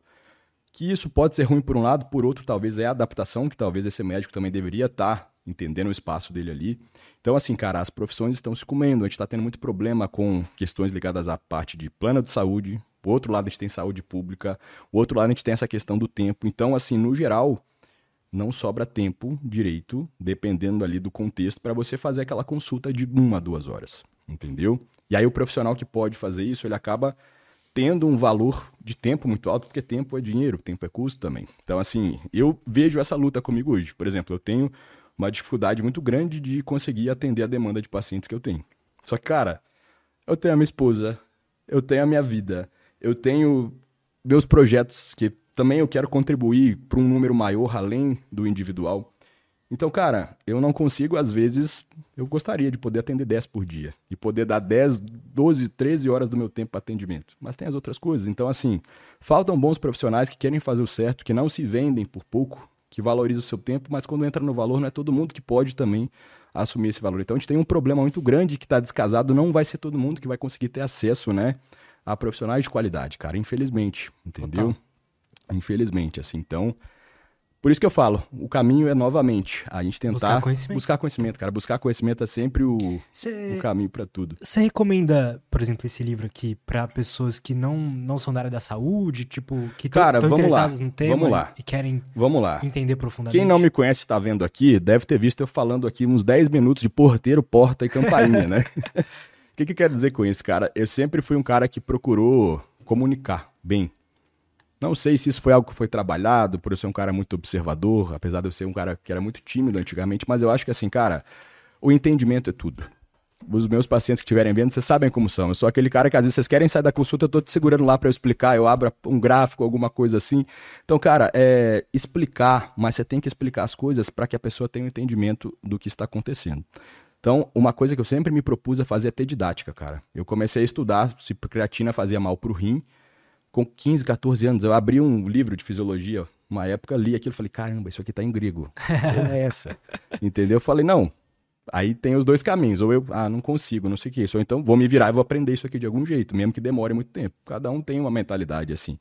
Então, resumindo, o que, que eu quero dizer? Eu sempre gostei muito de, de, de, de pegar informação, integrar informação, compilar, integrar, entregar de uma forma palatável, entendeu? Então, assim, cara, eu tenho pacientes meus que compram esses livros para entenderem um pouco mais. A gente tem pacientes leigos, a gente tem pacientes médicos, especialistas de todas as áreas. A gente já tem aí hoje, só desses dois aqui, cara, acho que a gente já tem mais de 15 mil livros vendidos. São os que são, foram mais vendidos. E o de exames também, que é um livro muito bom para acadêmico de educação física, nutrição, área da saúde. E quem quer entender também, né?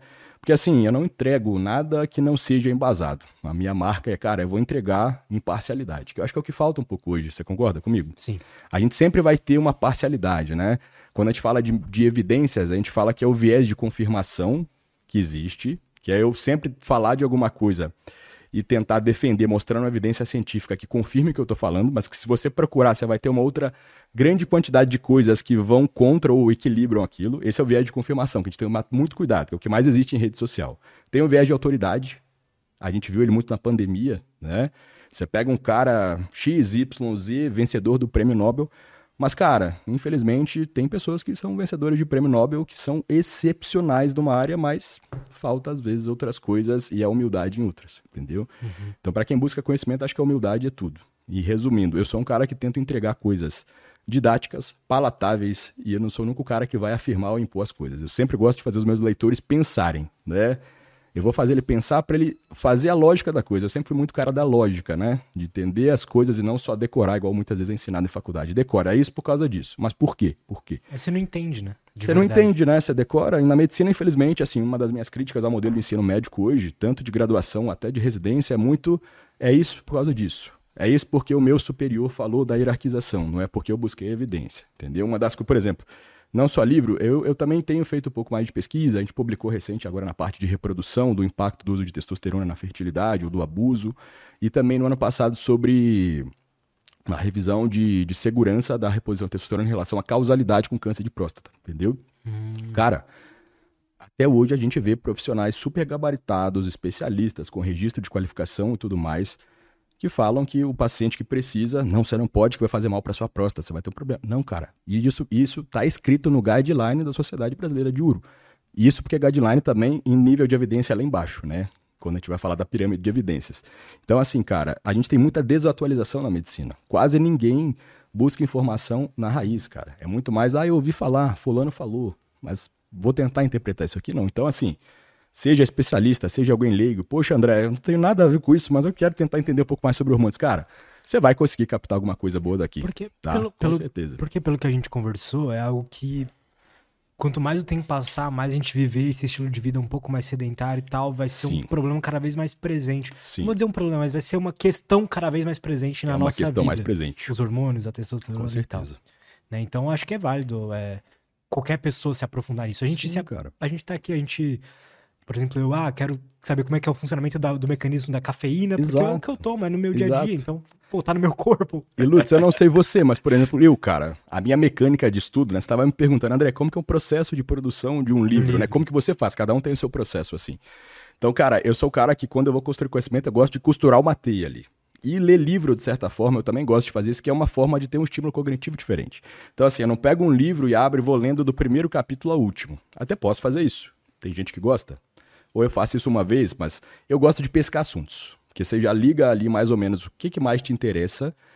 E quando você se interessa por alguma coisa, né, bioquimicamente falando, quando a gente fala de processos de consolidação de memória, neurofisiologia, quando, por que, que a gente tira notas melhores do que a gente gosta de disciplina no colégio? É porque a gente tem processos de melhor fixação quando é algum tipo de conteúdo que eu possa ter uma fixação melhor, que me dê algum tipo de emoção positiva. Estou generalizando. Se a gente não for entrar em falar de acetilcolina, etc, assim. Entendeu? Você já parou para pensar eu, nisso? Eu quero saber um pouco mais sobre isso. Cara, cara é legal isso, assim. Isso entra muito... Porque tem uma frase que eu digo sempre que é siga sua curiosidade. E isso Sim. faz todo sentido. Sim. É, a, a, frase que eu criei, que eu deixei aqui no livro, no início, né? Ela fala sobre, sobre essa questão que a curiosidade é a chama que sempre vai nos mover em busca do conhecimento que leva à sabedoria. E é isso, é siga a sua curiosidade. Porque quando você tem curiosidade, cara, você vai ter que preencher lacuna, entendeu? A virada de chave da minha vida, cara. Porque assim, vou falar um pouco da minha história rapidinho, assim. Por favor, tô Eu curioso. sempre fui o tipo de pessoa que nunca me adaptei muito a sistema de ensino. Eu venho de uma cidade do interior. Eu sempre tive uma facilidade absurda em aprender tranquila, beleza, nota alta, sem fazer nada, mas quando começou a passar o tempo, cara, eu me desinteressava demais. Não tinha. Eu não conseguia manter ali atento, as coisas ficavam um pouco devagares para mim e tal. Então, eu fui perdendo muito interesse em estudar chegou um momento que eu não queria fazer graduação na minha vida, entendeu? Eu meio que, ah, não precisa disso, eu achava. De certa forma, dependendo do que você quer, se você hoje conseguir ter essa informação e, e bom filtro, você não precisa. Mas, se eu queria ir para uma área mais técnica, quando eu comecei a ter gosto por isso, eu tive que voltar para esse meio. E assim, eu acabei formando é, antes um pouco da idade, entrei, fui direto, uma bagunça toda, um pouco fora do usual, assim, por essas questões. Mas uma coisa que fica é a seguinte, cara eu não conseguia estudar muito o que eu não gostava. Tenho dificuldade gigante. Né? Pô, o que eu amava, eu sabia de cor e salteado e aprofundado. Aí pegava lá, por exemplo, eu não gostava disso, cara. Sabe que você acha que eu odiava? Você lembra essa época de, de, de, de química orgânica? Uhum. Ciclo pentano, preto, penetreno, cadeia de hidrocarboneto lateral, alquilação, hidroxila, quebra, essas coisas loucas. Cara, eu odiava isso, entendeu? E aí eu, eu parava muito para pensar, poxa, mas o assunto que eu gosto eu fixo melhor, entendeu? Então a virada de chave que eu consegui ter para mim do cognitivo foi quando eu comecei a conseguir colocar as emoções ruins, como o tédio, ou até a raiva de estar estudando aquilo, como algo que me desse um pouco de algum estímulo também que eu conseguisse fixar aquilo melhor, entendeu? Como uma necessidade. Porque a partir do momento que eu não conseguia visualizar aquilo como uma informação útil para mim, não guardava direito, entendeu? Quando eu comecei a entender que toda informação é útil de alguma forma, desde que eu consiga guardar ela em alguma camada que não seja tão acessível, eu consigo coordenar meu cognitivo melhor, entendeu? Então, assim, um dos motivos pelo, pelos quais a gente aprende mais fácil coisas que a gente gosta está ligado a esses processos de fixação de memória, né? Que a gente tem tipos diferentes de memória, a memória operacional, a fixação de memória de curto para longo prazo, que envolve alguns neurotransmissores, para acetilcolina, algumas coisas assim. Então, assim, cara, não é uma coisa que tem uma linha, né? Propriamente dita de ensinar. É difícil, isso é muito do pessoal. Tem gente que estuda 10 coisas ao mesmo tempo ouvindo música e prefere. Eu não consigo estudar no silêncio, eu fico louco se eu estudar no silêncio, é uma coisa só. Então a gente vai descobrindo mecanismos assim, mas uma coisa que eu sempre discuto isso muito com a minha, com a minha mulher, às vezes, eu falo, a gente não é ensinado a estudar. A gente é ensinado a ir para a escola, decorar aquelas informações e é ensinado a fazer prova, cara. Na hora que a gente vai para o mundo real, na medicina, por exemplo, cara, o paciente não é uma página de livro bonitinho. Ele vai vir cheio de coisa junto, cara. Ele vai vir com coisa comportamental. Então a gente tem que ter essa malícia de criar as nossas estratégias de estudo e dar chance para elas. Né? Como que funciona? Você funciona com um estudo mais corrido, com pequenas pausas de qualidade, sem ser um estudo quantitativo. Né? Na faculdade eu lembro, os amigos meus sentavam na Ritalina e ficavam 10, 12 horas estudando antes da prova. É a melhor forma. Para passar na prova também funciona, mas ir para o conhecimento Exato. propriamente dito. não, não é isso. Ter, Exato. Então, assim, é um pouco complexo de entrar nessas bioquímicas assim, mas tem algumas coisas que podem ser feitas e manobradas para cada perfil também, claro. Mas, assim, o mais importante é cada um descobrir como funciona, como estuda melhor. Tentar esquecer um pouco aquilo, né, que é meio que enfiado nas nossas cabeças na escola, que o estudo tem que ser uma coisa ruim, cara. Eu sempre, assim, uma frase que eu tenho também, eu falo o seguinte: faça do conhecimento seu entretenimento, né? Esses dias eu tive o prazer de conhecer o Sakane, não sei se você uhum. conhece o Sakane, né? Sim. Eu pude assistir o podcast dele lá com ele. Cara, é um cara que eu admiro muito. É um tema que eu sempre gostei. Mas assim, se você tem uma brechinha no seu tempo, coloca alguma coisa que te dê um conhecimento e ao mesmo tempo seja gostoso de ouvir. Tá, tô ouvindo sobre astrofísica, astronomia, legal. Tô ouvindo sobre outra coisa, o que for. Isso vai fazer um construto ali de uma base, cara, que não tem preço na hora que você vai ver. Você fica um cara com muito, muita bagagem, né? É, o processo de adquirir conhecimento, ele é uma, uma, uma junção de várias abstrações, né? Então, uhum. às vezes, você ouviu o Sacani falando um negócio de astrofísica lá, e quando você tá lendo um assunto que você não tá entendendo, você fala, putz, mas esse mecanismo é bem parecido com o que ele falou lá. Sim. E você começa a criar um link entre as coisas. Né? Exato, né? exato. Por exemplo, quando a gente fala de, de dentro né, da neuropsicologia, o diagnóstico de altas habilidades e superdotação envolve muito essa capacidade de processamento, não só em velocidade, mas em integração também em informações, né? Então, assim, quando você faz um estudo muito, muito, digamos assim, robotizado, às vezes você tem dificuldade de integrar melhor a informação. Eu dei um exemplo aqui meio que bobo, mas, por exemplo, tem algumas pessoas, eu não gosto de fazer isso, mas tem algumas pessoas que gostam de ler livro de trás para frente. Você viu falar disso? De trás para frente? Sim, de trás para frente, digo, começa do último capítulo, uhum. vai até o primeiro, entendeu? Tem algumas pessoas que gostam disso já não acho que é o mais ideal. Mas assim, você começa a criar uma sistemática diferente, porque se você às vezes vai, você pega o livro e vai para um capítulo mais no final.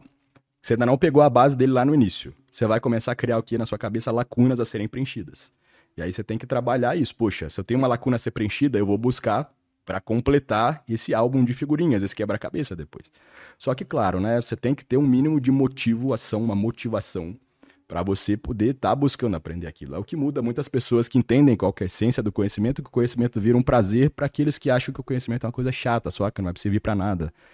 Então, assim, na hora que você vê que aquilo pode ser prazeroso e te enriquece como pessoa, vira o estudo não vira mais estudo, vira outra coisa, cara. É igual jogar um futebol, uma pelada, alguma coisa assim, entendeu? Para mim que não tem nenhuma obrigação acadêmica, assim, Exato. o estudo ele é prazeroso por si só, porque eu só estudo os assuntos que eu tô interessado. Exato, exato. E assim, muita gente vai achar que a gente é louco de estar tá falando isso, né, cara? Mas assim, se você parar pra ver hoje, a maioria das pessoas que, de certa forma, se destacaram um pouquinho em alguma área ou pra outra, cara, não adianta. A gente sempre cai nessa, nesse expoente em comum ali, né? Esse denominador em comum, que é o, que é o, que é o conhecimento, a, a curiosidade. Então, assim, eu gosto de inspirar quem gosta disso, cara. Eu acho legal. Ah, eu também, Porque tem muita gente que acha que, que, que inteligência, né, é é ter informação, não é. Cara. Inteligência, na minha concepção, é o quanto o cara está apto a ter aquela curiosidade sendo alimentada sempre. Cara, eu convivi a minha vida toda, eu vim no interior de Minas, né? Já tive a oportunidade de conviver com pessoas que vieram de realidades extremamente diferentes. Mas às vezes você vê uma pessoa que não teve base educacional nenhuma, socioeconômico muito ruim, mas que ela tem um filtro e um bom senso. E às vezes uma pessoa que veio uma, perdão a palavra de uma puta de uma formação, não tem. Eu vejo isso com alguns pacientes meus, né? Eu atendo pacientes completamente diversos, assim. E, cara, não adianta, é uma coisa que tá lá dentro. Que algumas pessoas nascem com ela, outras pessoas conseguem desenvolver, outras meio que não desenvolvem, de certa forma. Não sei se você concorda com isso, mas. Concordo. É muito que a gente esse vê, esse bom senso, né? Esse... É um bom senso intrínseco, né? De certa forma, que, Sim. cara, ele aparece. Tem aquela pessoa questionadora, que é questionadora desde os poucos anos de idade, é. entendeu? E tem aquela pessoa que simplesmente leva uma informação como verdade e nem sequer pensou em questionar aquilo para si próprio. É, eu vi alguém falando sobre isso uma vez num podcast, não lembro quem foi. Acho que foi o Rick Rubin, que é um produtor musical. o mais foda que tem. E ele, ele fala que esse bom senso é como. É, no caso da, da arte, é, um, é o senso estético, né? Sim. Mas eu acho que existe esse senso estético, entre aspas, para informação também. Sim, sim. Do que, que é bom, o que, que eu posso adquirir. Tem alguns mais. pesquisadores que, que, que estudam mais nessa área de altas habilidades, superdotação. Tô você já falou disso aqui, né? Com, Tem um outro episódio, com a episódio. doutora Ozeni, que ela Sim, é sim. especialista nisso. Mas vamos falar disso. Não, também. mas é legal falar disso porque, assim, dentro desse campo, cara, quando a gente fala de inteligência, né, e da superdotação você tem áreas diferentes. Então, assim, tem aqueles que pendem para o acadêmico, tem aqueles que são da arte, aquele talento em comum para música absurdo, Beethoven, você deu um exemplo, entendeu? Então, são áreas diferentes, né? Atletas são... Tem alguns atletas que são gênios, cara. Exato. Né? Pô, pega o Djokovic, Ronaldinho. Ronaldinho, o Djoko no tênis, qualquer, o cara não é o gênio da matemática, cara, mas o que ele tem ele ali, ele é um gênio naquele no esporte, ele é um gênio na música, na arte. Então assim, tem diferentes tipos, né, do neurofisiológico, seja pro motor, pro pro processamento. E é bacana a gente entender isso assim no dia a dia e isso não tá longe da nossa realidade. A gente consegue ter uma noção disso assim desde que a gente vai trabalhando, né? Eu comecei na parte da, da- ligada à musculação em si, e hoje, cara, o meu esporte eu levo literalmente como se fosse isso aqui, cara. Pra mim é a dose diária de treino, de adquirir informação, né? Isso é, isso é bom demais, cara. Não tem. Acho que é, é, um- é é impagável, a gente gosta muito. E é de graça, né? Hoje é. Pô, Hoje é cara. de graça. Pô, eu lembro na minha época de escola, a gente tinha que ir na biblioteca municipal da cidade caçar livro pra fazer pesquisa, bicho.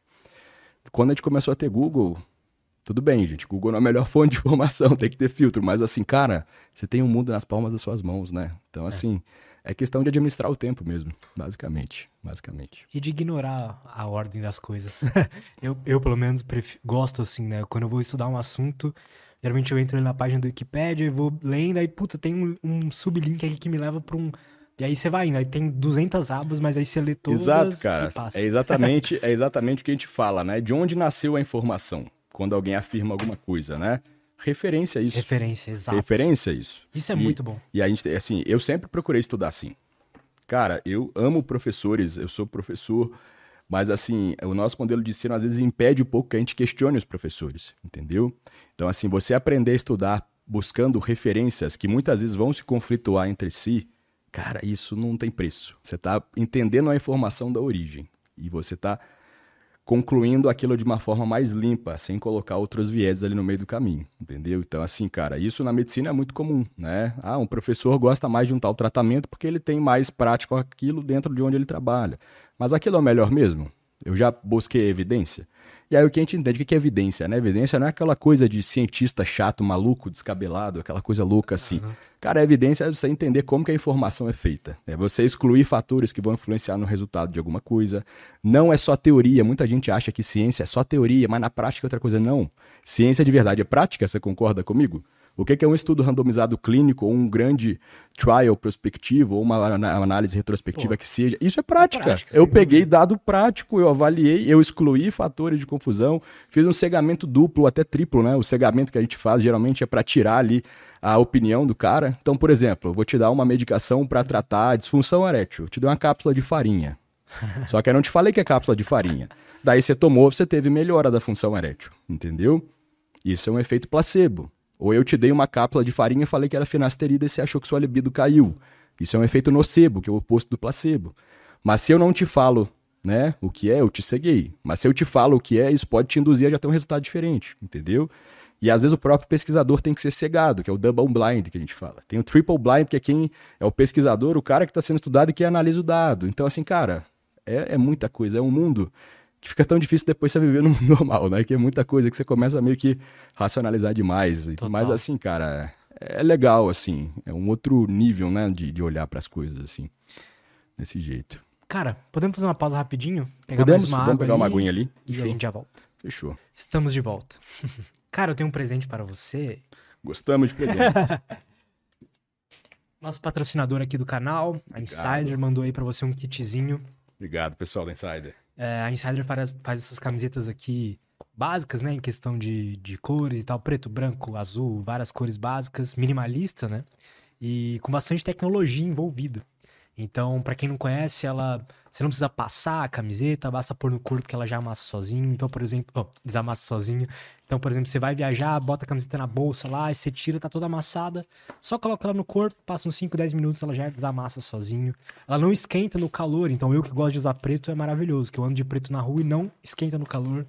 É, então, tem um, um sistema legal de que não fica odor na camiseta também. Transpira muito bem. Vou fazer um marketing aqui gratuito porque eles merecem. É. A qualidade deles é muito Você boa. Você já experimentou? Já. Gosto demais da Insider, cara. Maneiro, muito cara. bom. Eu falo, eu falo... Muito cômodo, muito prático. É. Nossa, ótimo.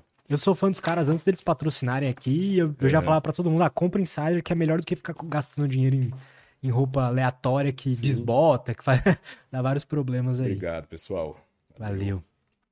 Então, pessoal, para quem quiser, não conhece, quer experimentar, ou já tá segurando um carrinho aí na Insider faz alguns meses, quer tá curioso para saber como é que é, a melhor hora para comprar Insider, olha que legal, é justamente no dia de hoje. Porque tá rolando aí a semana da, da, Black. da Black Friday. Então, os, tem descontos lá usando o nosso cupom LUTSBF.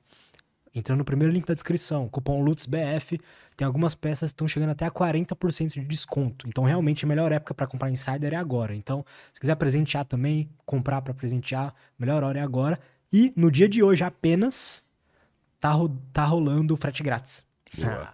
então, para quem quiser aí uh, aproveitar-se disso, a hora é agora, tá bom? Então, primeiro link da descrição, cupom LUTSBF, é, se aplica lá e, e tem acesso aí até 40% de desconto.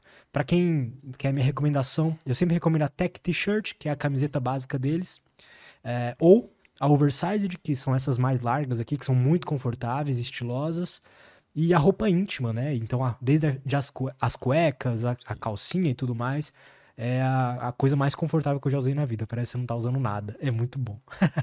então é isso, pessoal. Quem quiser experimentar, primeiro link da descrição, cupom LutzBF. E brigadão aí, Insider, por apoiar nosso projeto aqui. Cara, uma coisa que ficou de dúvida para mim sobre testosterona foi o seguinte. Quais são os sinais reais de que pode estar tá havendo uma, uma deficiência Uma deficiência ali propriamente dita, né? Legal você falar disso, porque no início do podcast eu até puxei sobre sintomas e sinais inespecíficos, lembra? Sempre que a gente tem algum sinal, algum sintoma de alguma doença, né, dentro da medicina, a gente costuma classificar aquilo é, de acordo com algum instrumento, se aquilo tem uma sensibilidade ou uma especificidade alta para uma determinada doença. O que, que, eu quero dizer com isso? Para ilustrar melhor. É, bom, falta de energia, entre outras questões, são sinais, tá? São sintomas, na realidade, que podem estar sim associados à deficiência de testosterona, tá? Mas o principal, o que é mais específico, é a parte sexual, é a função sexual no homem, né? Então, é uma diminuição da libido, libido é desejo, vontade, sexualização, e também uma redução ali da frequência das ereções ou da qualidade das ereções.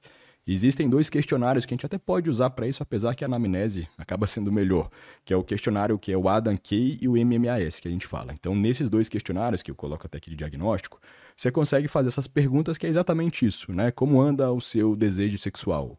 Como anda a qualidade das ereções? A frequência, a presença de ereções matinais, por exemplo, pode ser um sinal. Mas mesmo assim, cara, a especificidade desses, desses sintomas, né, é baixa, porque muitas outras condições também podem causar isso. Então, dentre tudo que a gente tem, esses são os mais sugestivos. Mas o diagnóstico, ele acaba sendo... Depressão é um exemplo. Depressão é um exemplo. Inclusive, cara, não vou abrir aqui não para não ficar... não tô vendendo meu peixe, pessoal, mas é que realmente tem ali. A gente tem é, um quadrinho, né, que ele puxa aqui, é de um trabalho que eu coloco aqui, sobre sintomas em comum da depressão, tá? A depressão se apresenta de formas diferentes também, mas tem coisas ali é, mais em comum e os sintomas também mais em comum ligados ao que a gente chama do hipogonadismo, da deficiência de testosterona. Então é muita coisa, entendeu? Então é crucial que eu saiba fazer diagnóstico laboratorial. Eu tenho que associar os sintomas clínicos com o diagnóstico do exame de sangue ali direitinho. Que mesmo assim ainda tem algumas armadilhas. Né? Não é fazer um exame só. O ideal seriam dois, porque em até 35% dos casos, a segunda dosagem ela vem mais alta, porque a testosterona não é um hormônio constante, né? É uma outra coisa que a gente não falou do sistema endócrino, pessoal, é que o nosso sistema endócrino ele não é uma linha reta. Ele é um sistema que funciona através de pulsos. Pulsos e picos, basicamente. Então, em determinados horários, nós produzimos mais hormônios. Em outros horários, nós produzimos menos, entendeu? Então, a testosterona, por exemplo, principalmente nos homens de até 40 a 45 anos, ela tem uma pulsatibilidade maior. Ela, a gente costuma produzir um pouco mais entre 6 e 10 da manhã. certo? Então a coleta nesse horário vai dar um valor um pouquinho mais alto. Se eu pego essa coleta e faço ela às 7 horas da noite, não é o habitual, mas tem laboratórios em cidades grandes como aqui que vão fazer coletas até o período da tarde. Eu já posso ter uma queda, às vezes, de 25%, 30% no valor. Olha que E dependendo de onde está esse valor, eu vou classificar o paciente como deficiente ou não. Entendeu? Então, exemplo, fez uma dosagem e veio com 290. E depois ele repetiu, veio, veio 390. Pode acontecer, tá?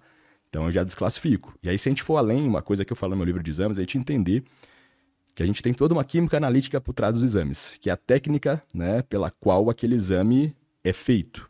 Então, por exemplo, aqui no seu podcast você não tem um microfone que tem uma ótima qualidade, que está captando meu áudio bem, mas você tem outros microfones inferiores. E tudo isso muda a qualidade que a minha voz sai. Uhum. Exame laboratorial é a mesma coisa, cara. O tipo de, cara. de, de ensaio analítico que eu uso, a técnica que eu uso, tudo isso muda o resultado, entendeu? Então a gente tem que tomar cuidado com isso, né? Tem alguns tipos de exames que não são ideais para determinadas situações. Por exemplo, o mais clássico que hoje é muito mal difundido, o imunoensaio quimiluminescência para dosar testosterona em crianças e mulheres, ele não é adequado, porque o valor é muito baixo, é naturalmente abaixo de 100 nanogramas. Então a acurácia do exame é muito baixa, a margem de variação dele chega a 40, 45%. Entendeu? Então é comum, você pode às vezes fazer uma dosagem de testosterona na mulher, vai vir às vezes 20. Se você dosar 10 minutos depois com o mesmo ensaio ali, como ele tem esse coeficiente de variação, aquilo lá pode vir em 40, entendeu? Ou 30 na realidade. Então varia muito. Então não te dá um número assertivo. Então a gente tem que tomar cuidado com isso. Se a gente quiser falar um pouco dessa questão de testosterona em mulheres, que hoje também tem bastante distorção em relação ao uso e tudo mais, depois. entendeu? Mas no geral, a gente faz um diagnóstico o que preconiza internacionalmente é abaixo de 300 né, nanogramas por decilitro no exame. Tá? Só que tem alguns poréns aí. Hoje se discute sobre faixa de valor por idade, que é padronizar por idade. Claramente, um garoto de 20 anos com 310 de testosterona, mesmo que a referência média internacional, apesar que se você pegar aqui no Brasil, você vai ver que tem exame com 160 de referência inferior. Então é uma bagunça de, de que eu faço uma muita crítica analítica a isso, cara. Uma- um, um- um- homem de 20 anos com 309 de texto e um idoso de 75 é um cenário muito diferente. Você concorda comigo? Ambos estão com o mesmo exame. Entende? Entendo, mas por que é um cenário diferente? Por que é um cenário diferente? Como que é a produção de testosterona durante a vida? Ela vai atinge o seu diminuindo, não? ápice na puberdade e vai diminuindo, principalmente depois da quinta década de vida, entendeu? Então, talvez um idoso com 309 é aceitável, tá um valor ok para ele. Um cara de 20 anos, não, entendeu? E se eu vou mais além, é uma coisa que eu sempre tento ensinar para os médicos quando eu vou dar aula dessa parte de insumo analítico. Cara, o exame ele tem coeficiente de variação. Então, aquele número de 300 que está ali na sua frente, pode não ser 300. O que, que significa isso? Tá? O que, que é o exame? Ele é uma foto do tempo. É o momento que você coletou o exame, o sangue ali naquela hora. O sangue ele é um líquido dinâmico, tá? Tá entrando e saindo substâncias dali o tempo todo. Então, quando a gente vai falar de estudo, por exemplo, existe o que a gente fala de curva, né? Então, digamos que eu vim aqui agora, colhi seu sangue de um em um minuto.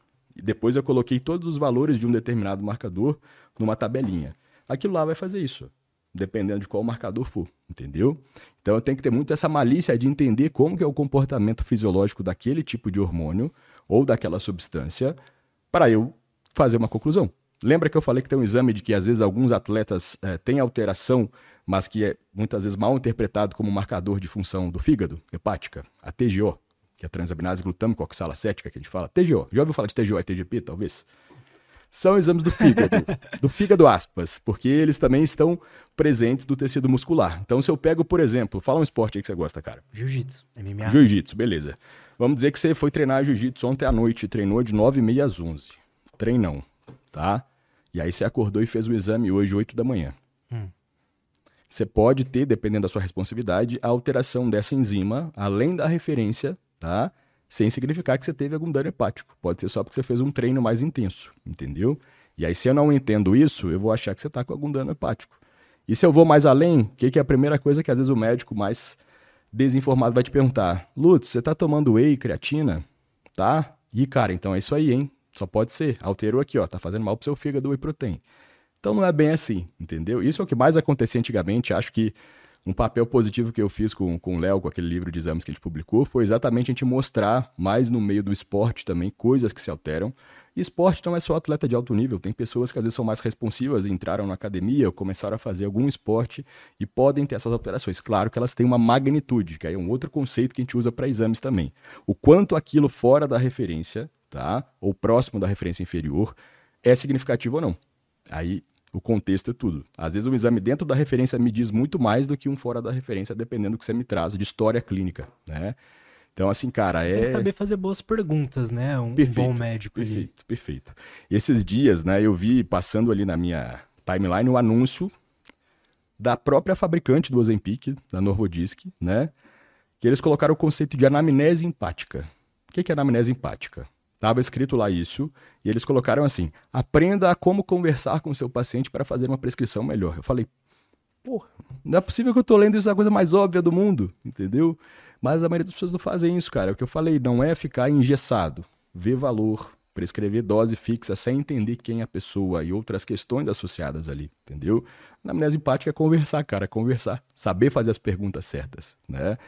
Eu sou muito detalhista quando eu vou, vou captar o paciente assim. Né? Eu gosto, eu sou, muito, eu sou muito fã de House, cara. Eu vi uhum. todas as temporadas 200 milhões de vezes assim. E por mais que lá seja um pouco romantizado, cara, aqueles detalhes, aquilo é uma coisa da prática real que a Lisa Sanders colocou lá, que é uma das roteiristas da consultora da parte médica, entendeu? Então, cara, esses detalhes mudam muita coisa, tá? Mesmo para coisas simples às vezes.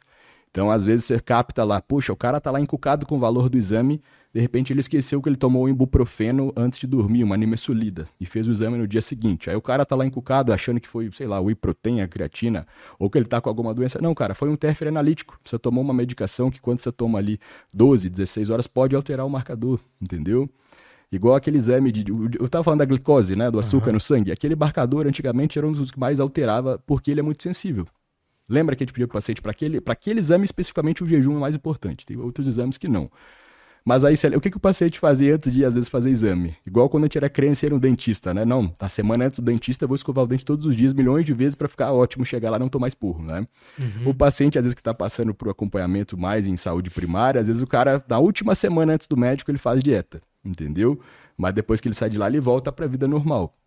A glicemia de jejum, basicamente, é um exame que varia muito, cara. Se você come um danoninho antes do exame, buf, entendeu? Ou se você segura um pouco mais a dieta, ele dá uma reduzidinha, mas isso falha. Por isso que vieram outros métodos para visualizar aquilo melhor, como a hemoglobina glicada, entendeu? Então, cara, exames, eles dizem muito sobre a pessoa. Quando a gente está acostumado, se você vê ali, parece até uma loucura, né? Tô lendo a mão um tarô, mas você consegue entender muito do que eles te dizem sobre o contexto, se você entender um pouco do que significa cada um, do método, né? Como é usado, como que aquilo é empregado. Então, assim, cara, é muito além isso. de jogar o sangue numa máquina.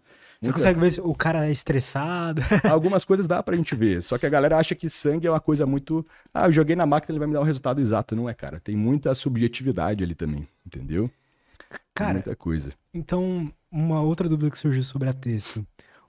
É, a gente pode, acho que, falar até da, da questão da, das mulheres também. Perfeito. Mas começando pelo homem. O quanto uma boa saúde da uma boa saúde hormonal ali da testosterona e tudo mais afeta a saúde mental. Muito bom, cara. Muito bom. É o último capítulo aqui do livrinho branco, que é sobre a parte de neurofisiologia, comportamento e o que a gente tem de trabalhos ligados à psiquiatria. Tinha que ter essa especialidade ali também para fazer o intercâmbio, né? Então, assim, cara, saúde mental. Por muito tempo a gente teve terrorismo um pouco nisso também, né?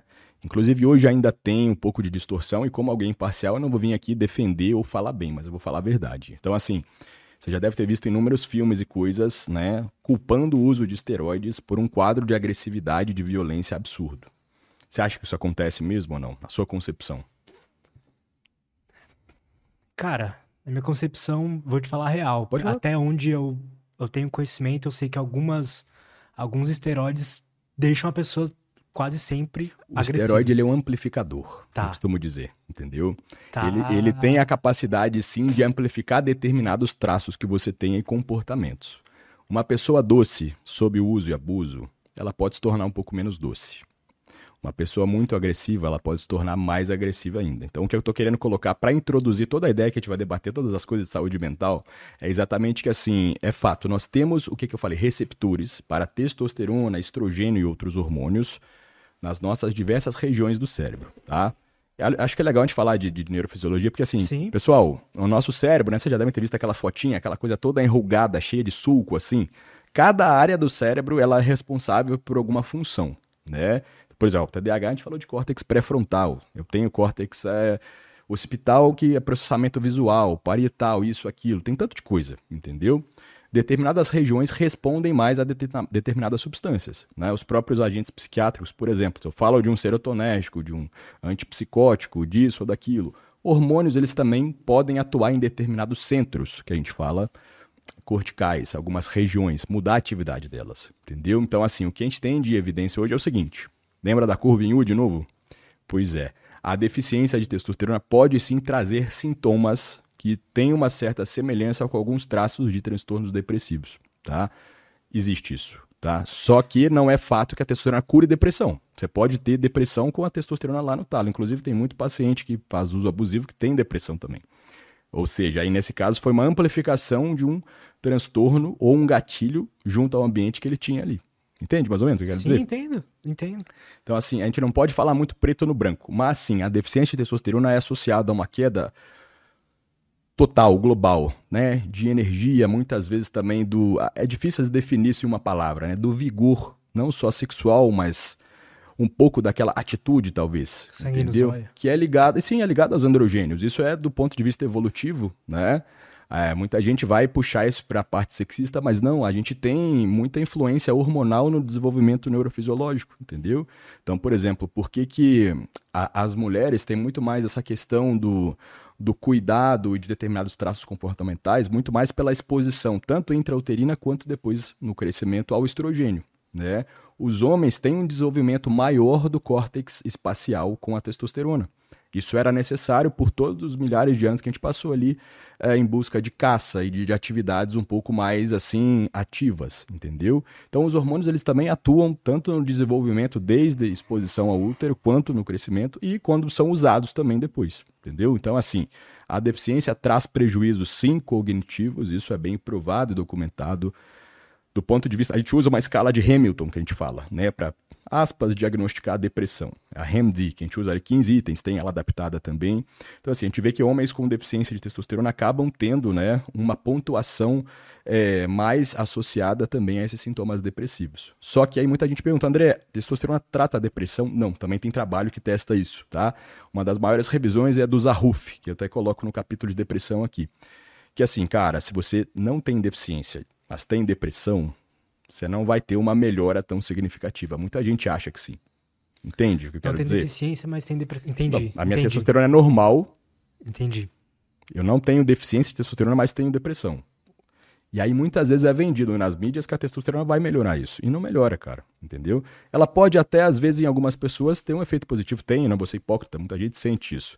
Mas ela também pode amplificar, às vezes, outras coisas associadas. Então, um TAG, por exemplo, né? Tá, tudo bem, não só o TAG. Um transtorno misto de ansiedade e depressão, com alguns traços ali diferentes.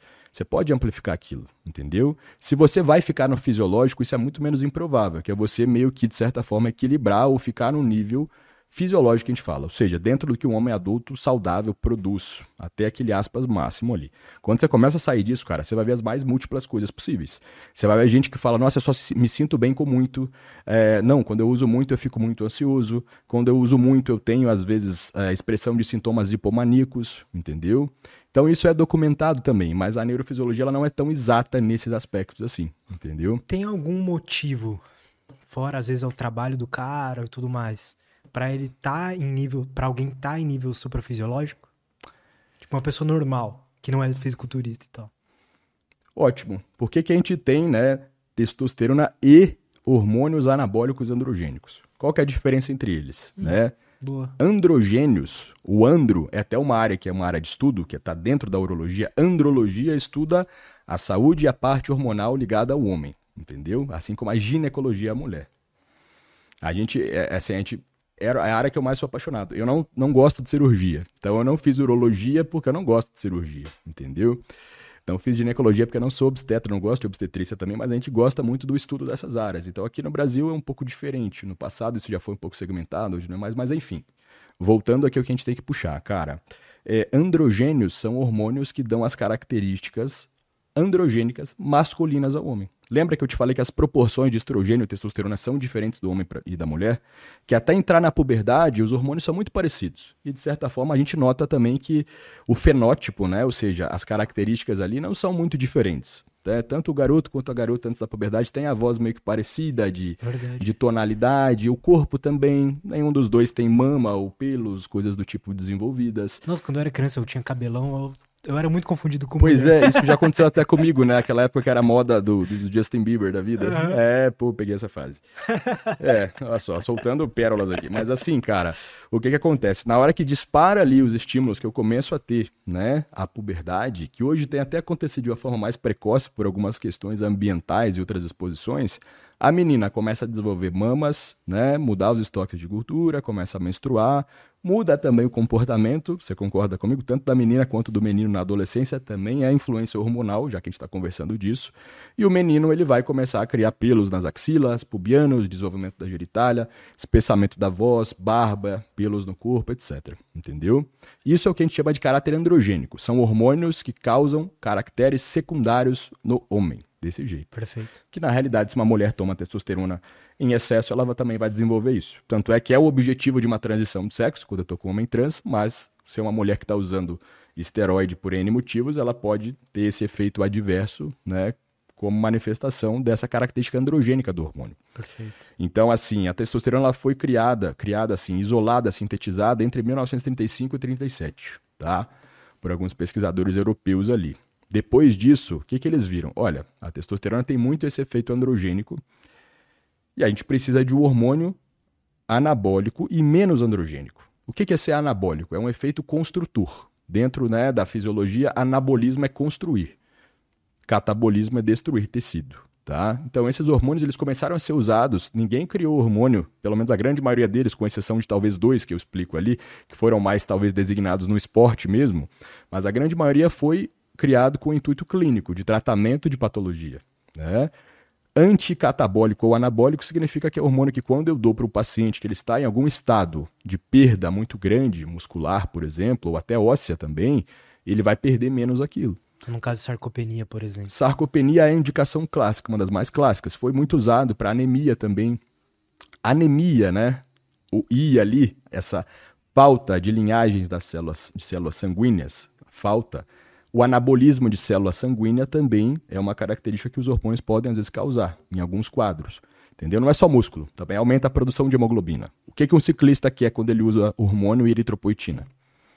Qual que é o intuito dele no doping? Performance. Perfor e por que ele tem performance com isso? Porque ele aumenta a produção de hemoglobina.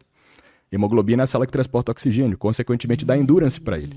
Por que, que os caras vão treinar em altitudes muito elevadas? Porque lá o ar é mais rarefeito, é menos denso.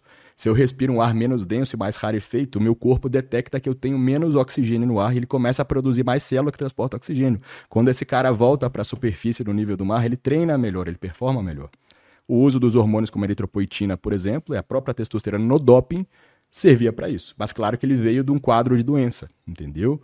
E assim, a ideia de criar medicações para doença é que mulheres pudessem usar também. Então assim, se eu tenho, por exemplo, uma mulher na osteoporose, tem uma droga que a gente tem na farmácia, que é o decanoato de nandrolona, a DECA, que é muito usada para outras coisas, ela até tem esse tom um pouco pejorativo por isso. Mas ela é uma medicação que, se você abrir e ler a bula, ela também serve para um tratamento alternativo à osteoporose. Tá?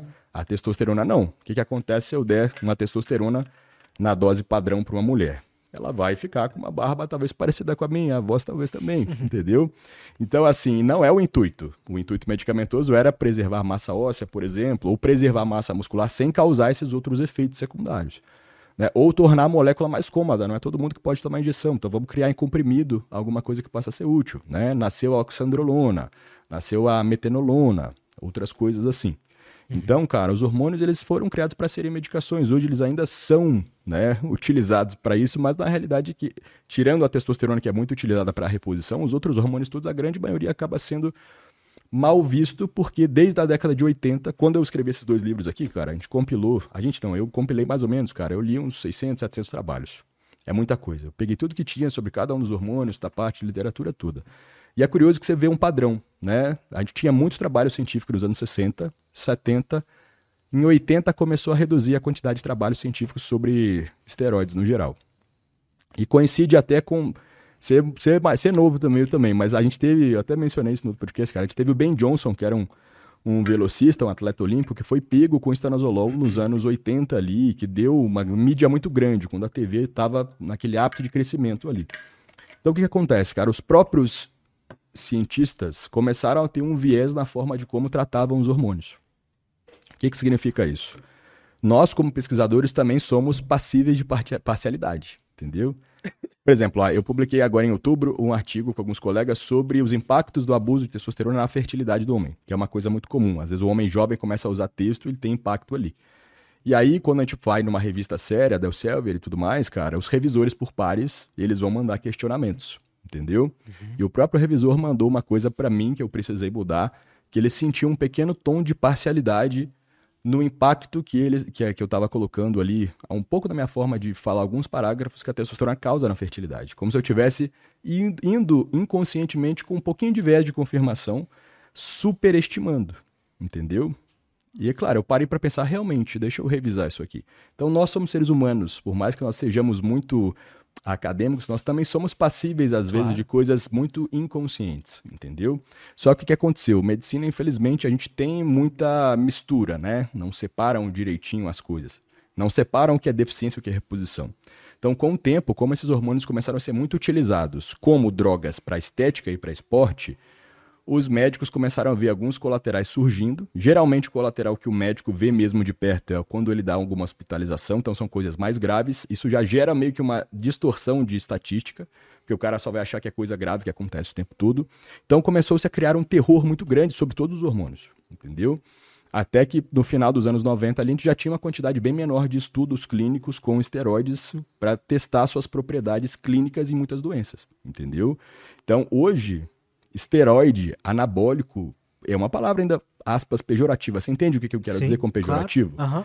Parece, ah, é ah, bom. usa anabolizante. É bom, é anabolizante. Não, anabolizante é uma substância que causa anabolismo, né? Poxa, uma substância que aumenta a massa óssea na osteoporose é um anabolizante, entendeu?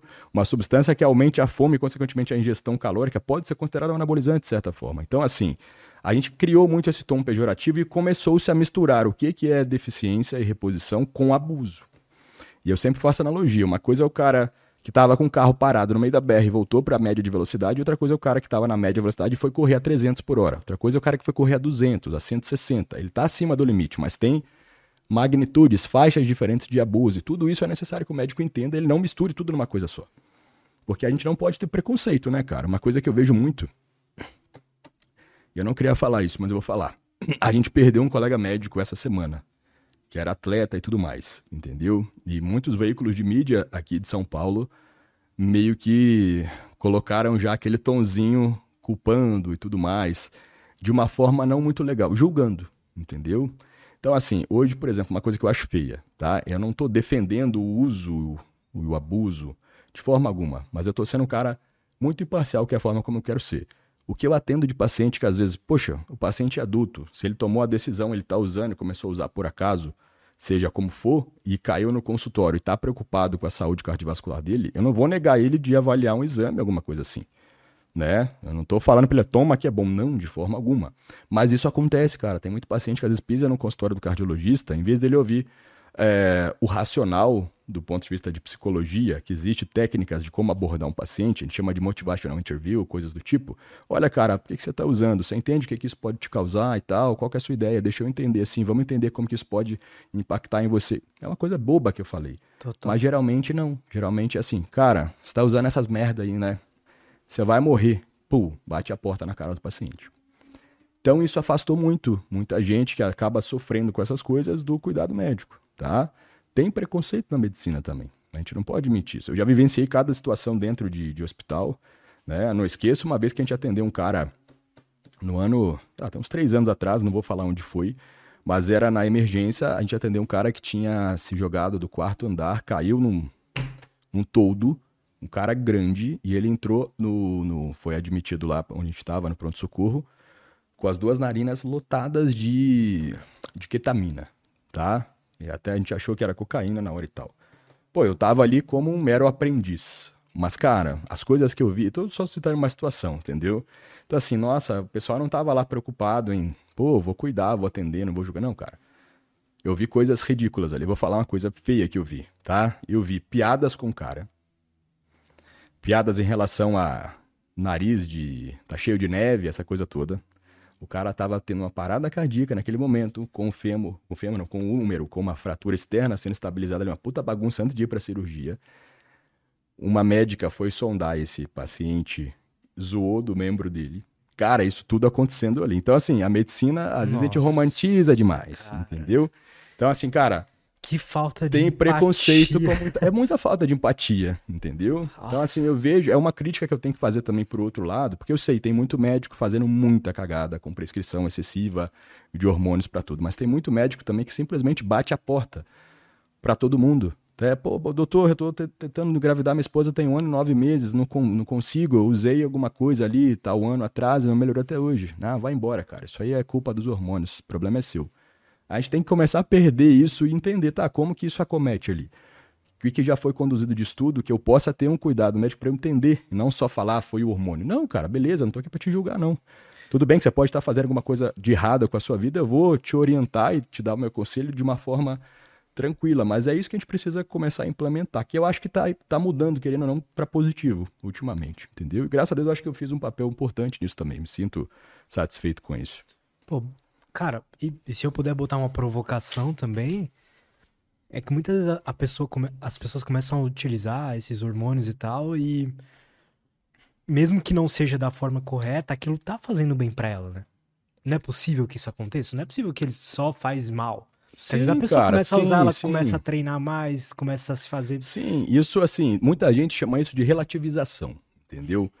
Que é assim, ah não, mas aí você tá relativizando para meio que excluir da equação coisas que estão fazendo mal para relativizar. Mas tem os dois pontos, e eu concordo com você em muitos deles, entendeu? Então assim, cara, às vezes na medicina a gente julga demais alguma coisa ou polariza ou extremiza demais sem entender contexto ali, entendeu?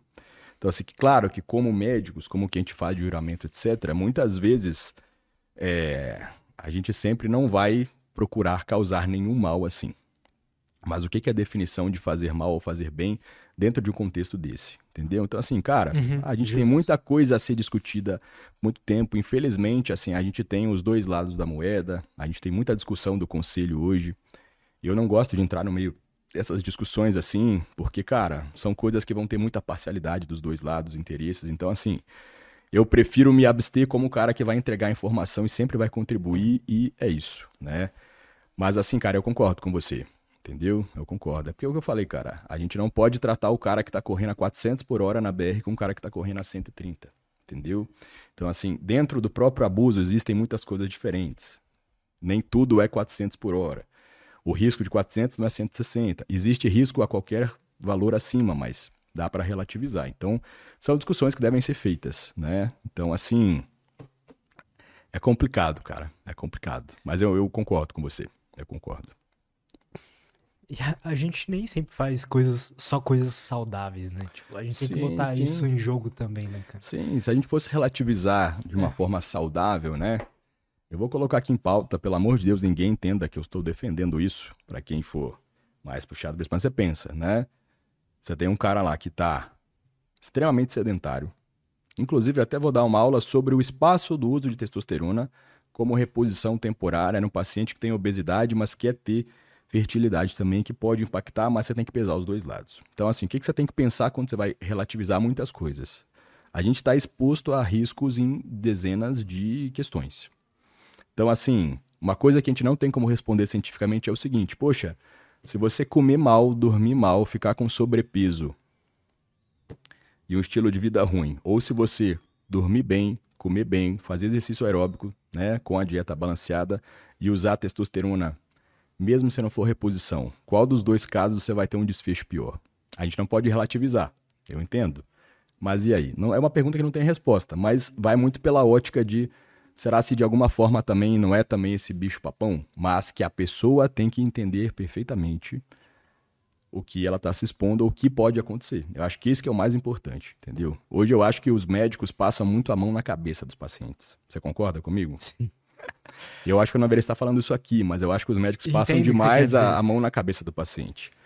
O paciente, assim, a gente tem todos os princípios bioéticos ali, principalmente, né, a autonomia do paciente, mas ao mesmo tempo também tem o lado do médico de definir o que vai ser feito. Mas até onde vai essa autonomia, onde isso briga com a decisão médica, onde o paciente compreende a autonomia dele. É igual quando eu pego, por exemplo, um paciente que está com algum câncer que não tem cura, e aquele paciente ele pode usar alguma substância que deixe ele bem, só que ele não sabe se vai reduzir o tempo de vida dele ou não, né? Você vai isso é uma decisão difícil, é uma coisa que você coloca dentro da ética médica, por exemplo. E aí, quem que vai decidir? Né? Nossa. Ele vai dispor da autonomia dele para decidir isso. Mas o médico vai fazer isso? O que, que tem de evidência? Se não tem evidência concreta, entendeu? Então, assim, infelizmente, hoje a gente é, não pode fazer muito disso porque o conselho meio que colocou algo muito é, rígido em cima. E eu concordo na grande maioria dos aspectos, não em todos, porque, cara, tá tendo prescrição de texto para qualquer pessoa, entendeu? Qualquer consultório de esquina entra um paciente lá extremamente não saudável e cara, a testosterona não é para quem quer, muitas vezes é para quem merece. Você entende o que eu quero dizer? Então assim, o cara, esse cenário que eu desenho, poxa, o cara mudou da água pro vinho a vida, está comendo saudável, dormindo bem, treinando, controlando o estresse, usando testosterona. Isso é uma minoria. A grande maioria vai continuar todo estressado e arrebentado e vai colocar o hormônio para dentro. E aí realmente vai causar mais malefício do que benefício, entendeu? Então é mais ou menos por aí, cara, mas dá pra gente desenhar muito cenário Não, perfeito, diferente. cara. Mas você entendeu mais ou menos? Acho que o pessoal conseguiu captar um pouquinho Perfeito. essa visão. E aqui, pessoal, é a visão que eu quero dar com a responsabilidade social que a gente tem. É a visão de todo mundo que está vendo agora e que vai ver de uma forma ma- mais geral. É claro que tem casos e casos e questões diferentes. Acho que isso tem que ficar claro pro pessoal também. Existem formas naturais barra saudáveis de Existe. aumentar a testosterona? Existe, existe. Inclusive, por exemplo, nesse campo que eu tenho estudado e pesquisado hoje, é o campo de fertilidade, certo? E para a gente ter fertilidade, a gente precisa produzir espermatozoides, claro. Só que os espermatozoides eles também dependem da produção de testosterona dentro do testículo, tá? Quando eu uso testosterona de fora, o que, que acontece com a produção de testosterona dentro do testículo? Lembra da dinâmica da empresa que eu Para de produzir. para de produzir. Então eu estou cheio de, de testosterona na corrente sanguínea, mas eu não tenho dentro do testículo. E a testosterona intratesticular ela é importantíssima para o amadurecimento do espermatozoide, entendeu? E também para toda a formação e síntese em si ali com alguns outros componentes. Então, cara, a gente tem, tem lidado muito com isso. É legal falar de fertilidade, porque o que, que você está vendo de padrão hoje? Você é um cara mais novo que eu. Mas o que eu tenho visto é o seguinte: os casais estão esperando é, amadurecerem mais o profissional e até o pessoal, até os 35, talvez, que é uma idade que a gente visualiza onde os casais estão um pouco mais estabilizados dentro do possível. A gente vê esse padrão, essa mudança toda socioeconômica, cultural, como tudo. Verdade. Então não é mais aquela paternidade, maternidade precoce de 20 e poucos, né? E aí, dentro disso, você vê muitos pacientes, muitas pessoas usando testosterona precocemente, entendeu? Que impacta a fertilidade. E muitos nunca nem fizeram um espermograma antes para saber se já tinha alguma alteraçãozinha ou fizeram alguma rotina com o urologista para ver se tinha alguma varicocele, alguma coisa que impactasse a fertilidade. Daí o cara usa e empurra com a barriga. E como é- eu escuto muito de fertilidade, que, cara, fertilidade é uma coisa conjugal. Não depende só do homem e nem só da mulher. Depende dos dois, entendeu? E a fertilidade do homem, ela funciona diferente, cara. O homem, ele produz espermatozoides até quase o final da sua vida. A gente tem trabalhos novos que mostram que paternidades tardias, né? Se eu não me engano, até o Robert De Niro vai ser pai agora, por volta dos 80. Caramba. Paternidades muito tardias, a gente tem visto que a gente pode ter ali alterações mais específicas no DNA que podem predispor mais risco de algumas questões para o bebê que nascer. Por exemplo, maior risco de autismo, né, de TEA e tudo mais. Mas tudo bem, a gente produz espermatozoide, se tiver tudo saudável, até o final da vida. A mulher não, cara. Você deve ter visto, né? Vou dar exemplos aqui. Quero mencionar a pessoa falando dela propriamente dita, mas a gente viu aí recentemente aquela polêmica da Cláudia Raia, não foi, se eu não me engano? Cara, sei lá. Eu acho que foi, Como cara. foi? Isso aí tava meio que na minha área, assim, eu fiquei ligado, mas acho que ela apareceu é, gestando com mais de 50, se eu não estou enganado. Entendeu? Caramba. Todo mundo Como? meio que chocado. Como? Perfeito. Essa foi a pergunta que todo mundo se fez, entendeu? Porque, assim, diferente do homem, a mulher, ela não produz as células é, germinativas de- da parte de fertilidade sua vida toda, né? A própria menopausa, ela marca o final da vida reprodutiva da mulher, de vez. Por quê? Ela para de soltar ali óvulos. Toda ovulação a mulher libera ali um óvulo, alguns óvulos. Se eu vou ter a gestação, esse óvulo encontra o espermatozoide que nadou lá na vagina, subiu no útero, pá, fecundou aquele óvulo, formou, né? Um embrião, aquele embrião cresce lá vira um bebê. Se não tem a gestação, se não acontece, esses óvulos vão sendo liberados a vida toda, esses folículos, e chega um momento que esse, na mulher isso fica no ovário, e é isso que produz o estrogênio. E chega um momento da vida que isso para, acaba de certa forma, para de ser produzido. Aí o estrogênio para, a mulher para de menstruar e começa a sofrer todos aqueles sintomas. Fogacho, né? Sudorese noturna, insônia, perda de massa óssea, piora da lubrificação, da libido, etc. O homem não tem exatamente uma andropausa. Uhum. Muita gente fala que tem andropausa, não é o termo correto. A queda da testosterona com o tempo não é exatamente uma andropausa, é um declínio com a idade tem o hipogonadismo ligado ao envelhecimento, que é o DAEM que a gente fala. É uma entidade que é o, a deficiência de testosterona ligada só ao envelhecimento, sem uhum. ter outra causa patológica, que a gente repõe também, mas não é andropausa, entendeu? Então, assim, tem esses dois cenários. Aí qual que é o problema? Já a partir dos 35 é uma idade média ali, onde a mulher já tem menos qualidade dessas células. Entendeu? Então isso já compromete, de certa forma, lógico, é uma idade média mas isso já deixa a gestação um pouco mais difícil de ocorrer e com um pouquinho mais de risco, entendeu? Uhum. E aí, assim, hoje, esses trabalhos que nós trouxemos, eu trouxe junto com, com o Dr. Conrado, que é um urologista que a gente trabalha junto hoje, por sinal, quero fazer uma menção a ele, que é um ótimo profissional.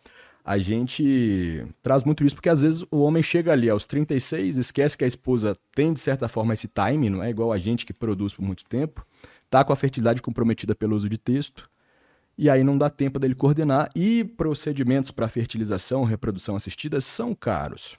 Né? Um ciclo de FIV, isso é caro, não é todo mundo que pode arcar. Então é uma coisa que tem ficado muito comum, tá? Bom, por que, que eu cheguei aqui, né? Olha como que eu sou de novo, cara. Porque você me perguntou de alguma coisa que aumente a testosterona. Naturalmente não, cara. Naturalmente, assim, o que mais aumenta a testosterona naturalmente é um bom sono, um bom status energético, exercício físico. Tá, André, nossa, mas que coisa Nutella, o beabá, mas é a verdade. tá? Desculpa, mas você não vai tomar tríbulos e vai mudar sua testosterona de forma significativa, nem outras coisas derivadas de ervas, de saponinas esteroidais, de turquesterona. Então esses suplementos aí são tudo balela. Tem alguma empresa de suplementos patrocinando aqui? Não, né, não, né, cara? Não é balela, pessoal.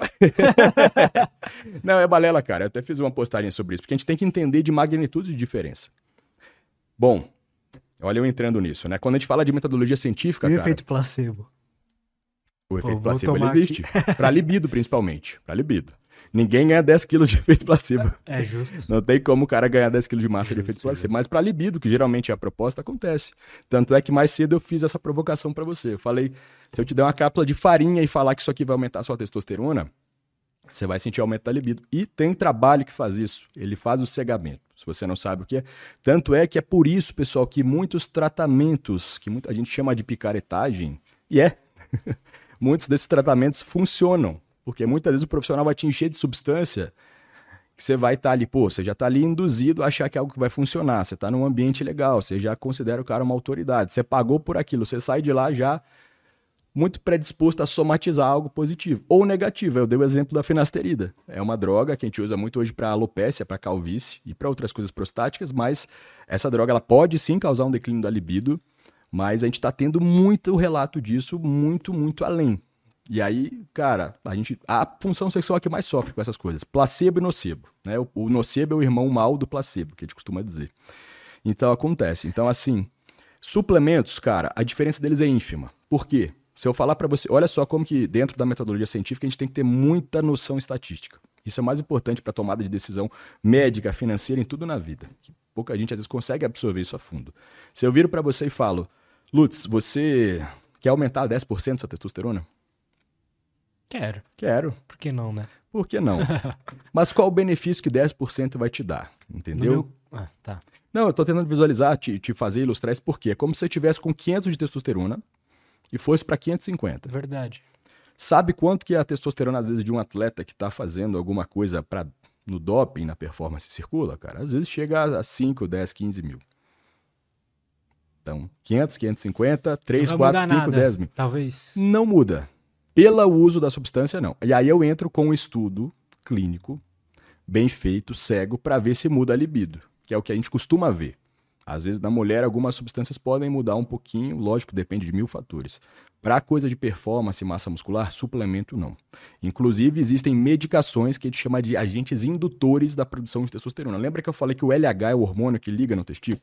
Existe a injeção desse LH para fazer. A gente trabalha com isso na, na nos quadros de, de fertilidade ou na recuperação até da produção. Essas medicações às vezes fazem a testosterona ir, por exemplo, um cara que está com 200 para 900 para 1000. E mesmo assim são medicações que também não oneram ganho de massa muscular, entendeu? Então, assim, a magnitude de mudança que você precisa ter para influenciar em performance acaba sendo muito maior. Entendeu? Acaba então, entrando de 500 mais. para 550 não vai melhorar em nada a minha Não muda. recuperação, por exemplo, depois Não muda, mas é fácil eu te vender isso, não é? Fácil. Eu te vendi ali. Falei, pô, cara, vou aumentar 10% do seu texto. Entendeu? Então, assim, isso é o que a gente chama de mecanicístico. A gente, às vezes, assim, porque quando a gente fala de estudo científico, eu falei, é o viés de confirmação. Eu consigo te mostrar muita coisa que parece ser super legal e plausível na teoria, no número, entendeu? Lutz, cara, tem uma substância nova aí que está sendo estudada que ela é muito interessante para para aumentar a sua altura, cara. Vamos dar um exemplo assim. Ela vai fazer você crescer aí bastante, cara. De verdade. Pô, ela aumenta a- a produção de hormônio do crescimento, etc. Beleza. Cheio de mecanismo de ação bonito. Tá, vamos conduzir um estudo clínico prático. O Lutz cresceu meio centímetro. Não foi suficiente para gerar um efeito clínico de magnitude clínica. Você entende mais ou menos o que eu quero dizer? E às vezes pode trazer colaterais. E aí tem o outro lado da moeda também, tá? Então, assim, dos suplementos, no geral, assim, sendo bem imparcial, eles não são suplementos com muitos colaterais, não, para aumentar texto. No geral, são, são ervas ou derivados de algumas coisas, né? Mucuna purins, tribos terrestres, turquesterone, algumas coisas do tipo. Não devem ser superestimados. São só ferramentas que, às vezes, para o efeito placebo ou minimamente positivo libido, a gente pode usar, a gente usa algumas vezes. Para aumentar a testosterona só por aumentar ou para alguma coisa performática, não funciona, entendeu? Esses outros agentes indutores, a gente usa eles quando a gente quer preservar a fertilidade. Oi, pode falar. Mas calma, no caso desses suplementos, Tá. eles aumentam a libido. Mas é placebo, ou não? Os dois. Para começar, mito número um para eu quebrar aqui para vocês. Os trabalhos, estudos que mostram que esses suplementos podem aumentar a libido, tá? Mostram que eles podem aumentar a libido por efeito não relacionado à testosterona. Então, quando eu pego, por exemplo, uma mucuna purins, né, a maca peruana, que muita gente usa, o próprio tribulus terrestres, que depende da concentração de saponinas esteroidais e tudo mais, o que a gente vê é que eles têm uma ação direta no sistema nervoso central, entendeu?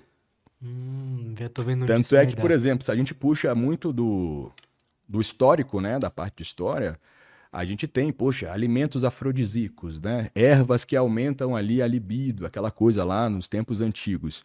Isso é muito mais por um efeito direto, porque, cara, neurotransmissor também influencia em comportamento e sexualidade. Claro. A própria dopamina tem uma ação aí. Tem transtornos psiquiátricos que são ligados à hiperfunção sexual. A própria bipolaridade, muitas vezes o paciente é hipersexualizado, entendeu? Tem muita libido. Você pode, às vezes, fazer uma castração nele que ele vai ter libido ainda. Então, assim, cara, a libido não é só testosterona, igual é vendido na internet também. A libido depende de muitas coisas diferentes ali. Então, essa parte é um fato também. Às vezes, esses suplementos, não só o efeito placebo que pode ter Muitas vezes somado. psicológico também, né? É, exato, exato. O psicológico é o fisiológico, né? É, É é a claro, influência sim. do fisiológico no neuro, que é o psicológico, de certa forma. É uma loucura isso. Mas é exatamente isso, entendeu? Então, assim, não é pelo aumento da texto, tá, pessoal? Quando funciona. Tenham isso em mente. Ele é mais vendido Perfeito. por isso, porque é uma coisa que cola bem e tal. Então, assim, cara, é uma indústria. Nesse caso, o argumento de indústria é bom. Tem muitas vezes que ele é usado de forma errada. Não, é indústria. Não é bem assim. Mas para essas coisas, a gente tem muita apelação de venda de suplementação, entendeu? Não vou ficar aqui falando muito mal, não, senão daqui a pouco. Cara, tranquilo. Andrezão, obrigado, cara. Cara, Adorei. deu pra gente bater um papo ótimo, né? Pô, Tranquilo. cara, adorei demais. Espero que o pessoal tenha gostado aí também. Não sei se tem algumas pessoas vendo ao vivo ainda, mas é uma satisfação estar aqui. Sempre que eu me empolgo falando, eu acabo falando muito, mas eu espero Não, poder ter ótimo, contribuído um pouquinho aí pro conhecimento, pro saber de cada um de vocês, tá bom? Cara, com Obrigado certeza. pelo convite, cara. De verdade. Como que a galera pode fazer pra te acompanhar, comprar os seus livros? Não sei se você tem cursos, me conta um pouco mais Perfeito, sobre cara. Por enquanto eu tô com os livros, na verdade eu tenho sete livros publicados, eu só trouxe três aqui hoje que eu não tava com todos para trazer, mas tenho os livros sobre testosterona, que aborda tudo sobre deficiência, sobre reposição, uso e abuso, alterações de exames, tudo que você leigo, até você médico, especialista de qualquer área, precisa para entender melhor. Tem um outro livro que também eu gosto de escrever sobre temas que são polêmicos para botar pinguinhos nos is. Né? Tem esse outro livro que é sobre anticoncepcionais hormonais. Mostra aqui perto da sua cara que a câmera pega. Pouca gente sabe, pessoal, mas os anticoncepcionais, né, as progestinas, que são o principal componente dos anticoncepcionais, eles são feitos baseados nessa mesma molécula aqui, tá? O estrogênio, ele faz uma alteração nesse anel cíclico aqui, carbon, é, aromático, e as progestinas, que são os hormônios principais com efeito contraceptivo, também são derivados, né? Porque são hormônios derivados do colesterol, também são hormônios sexuais.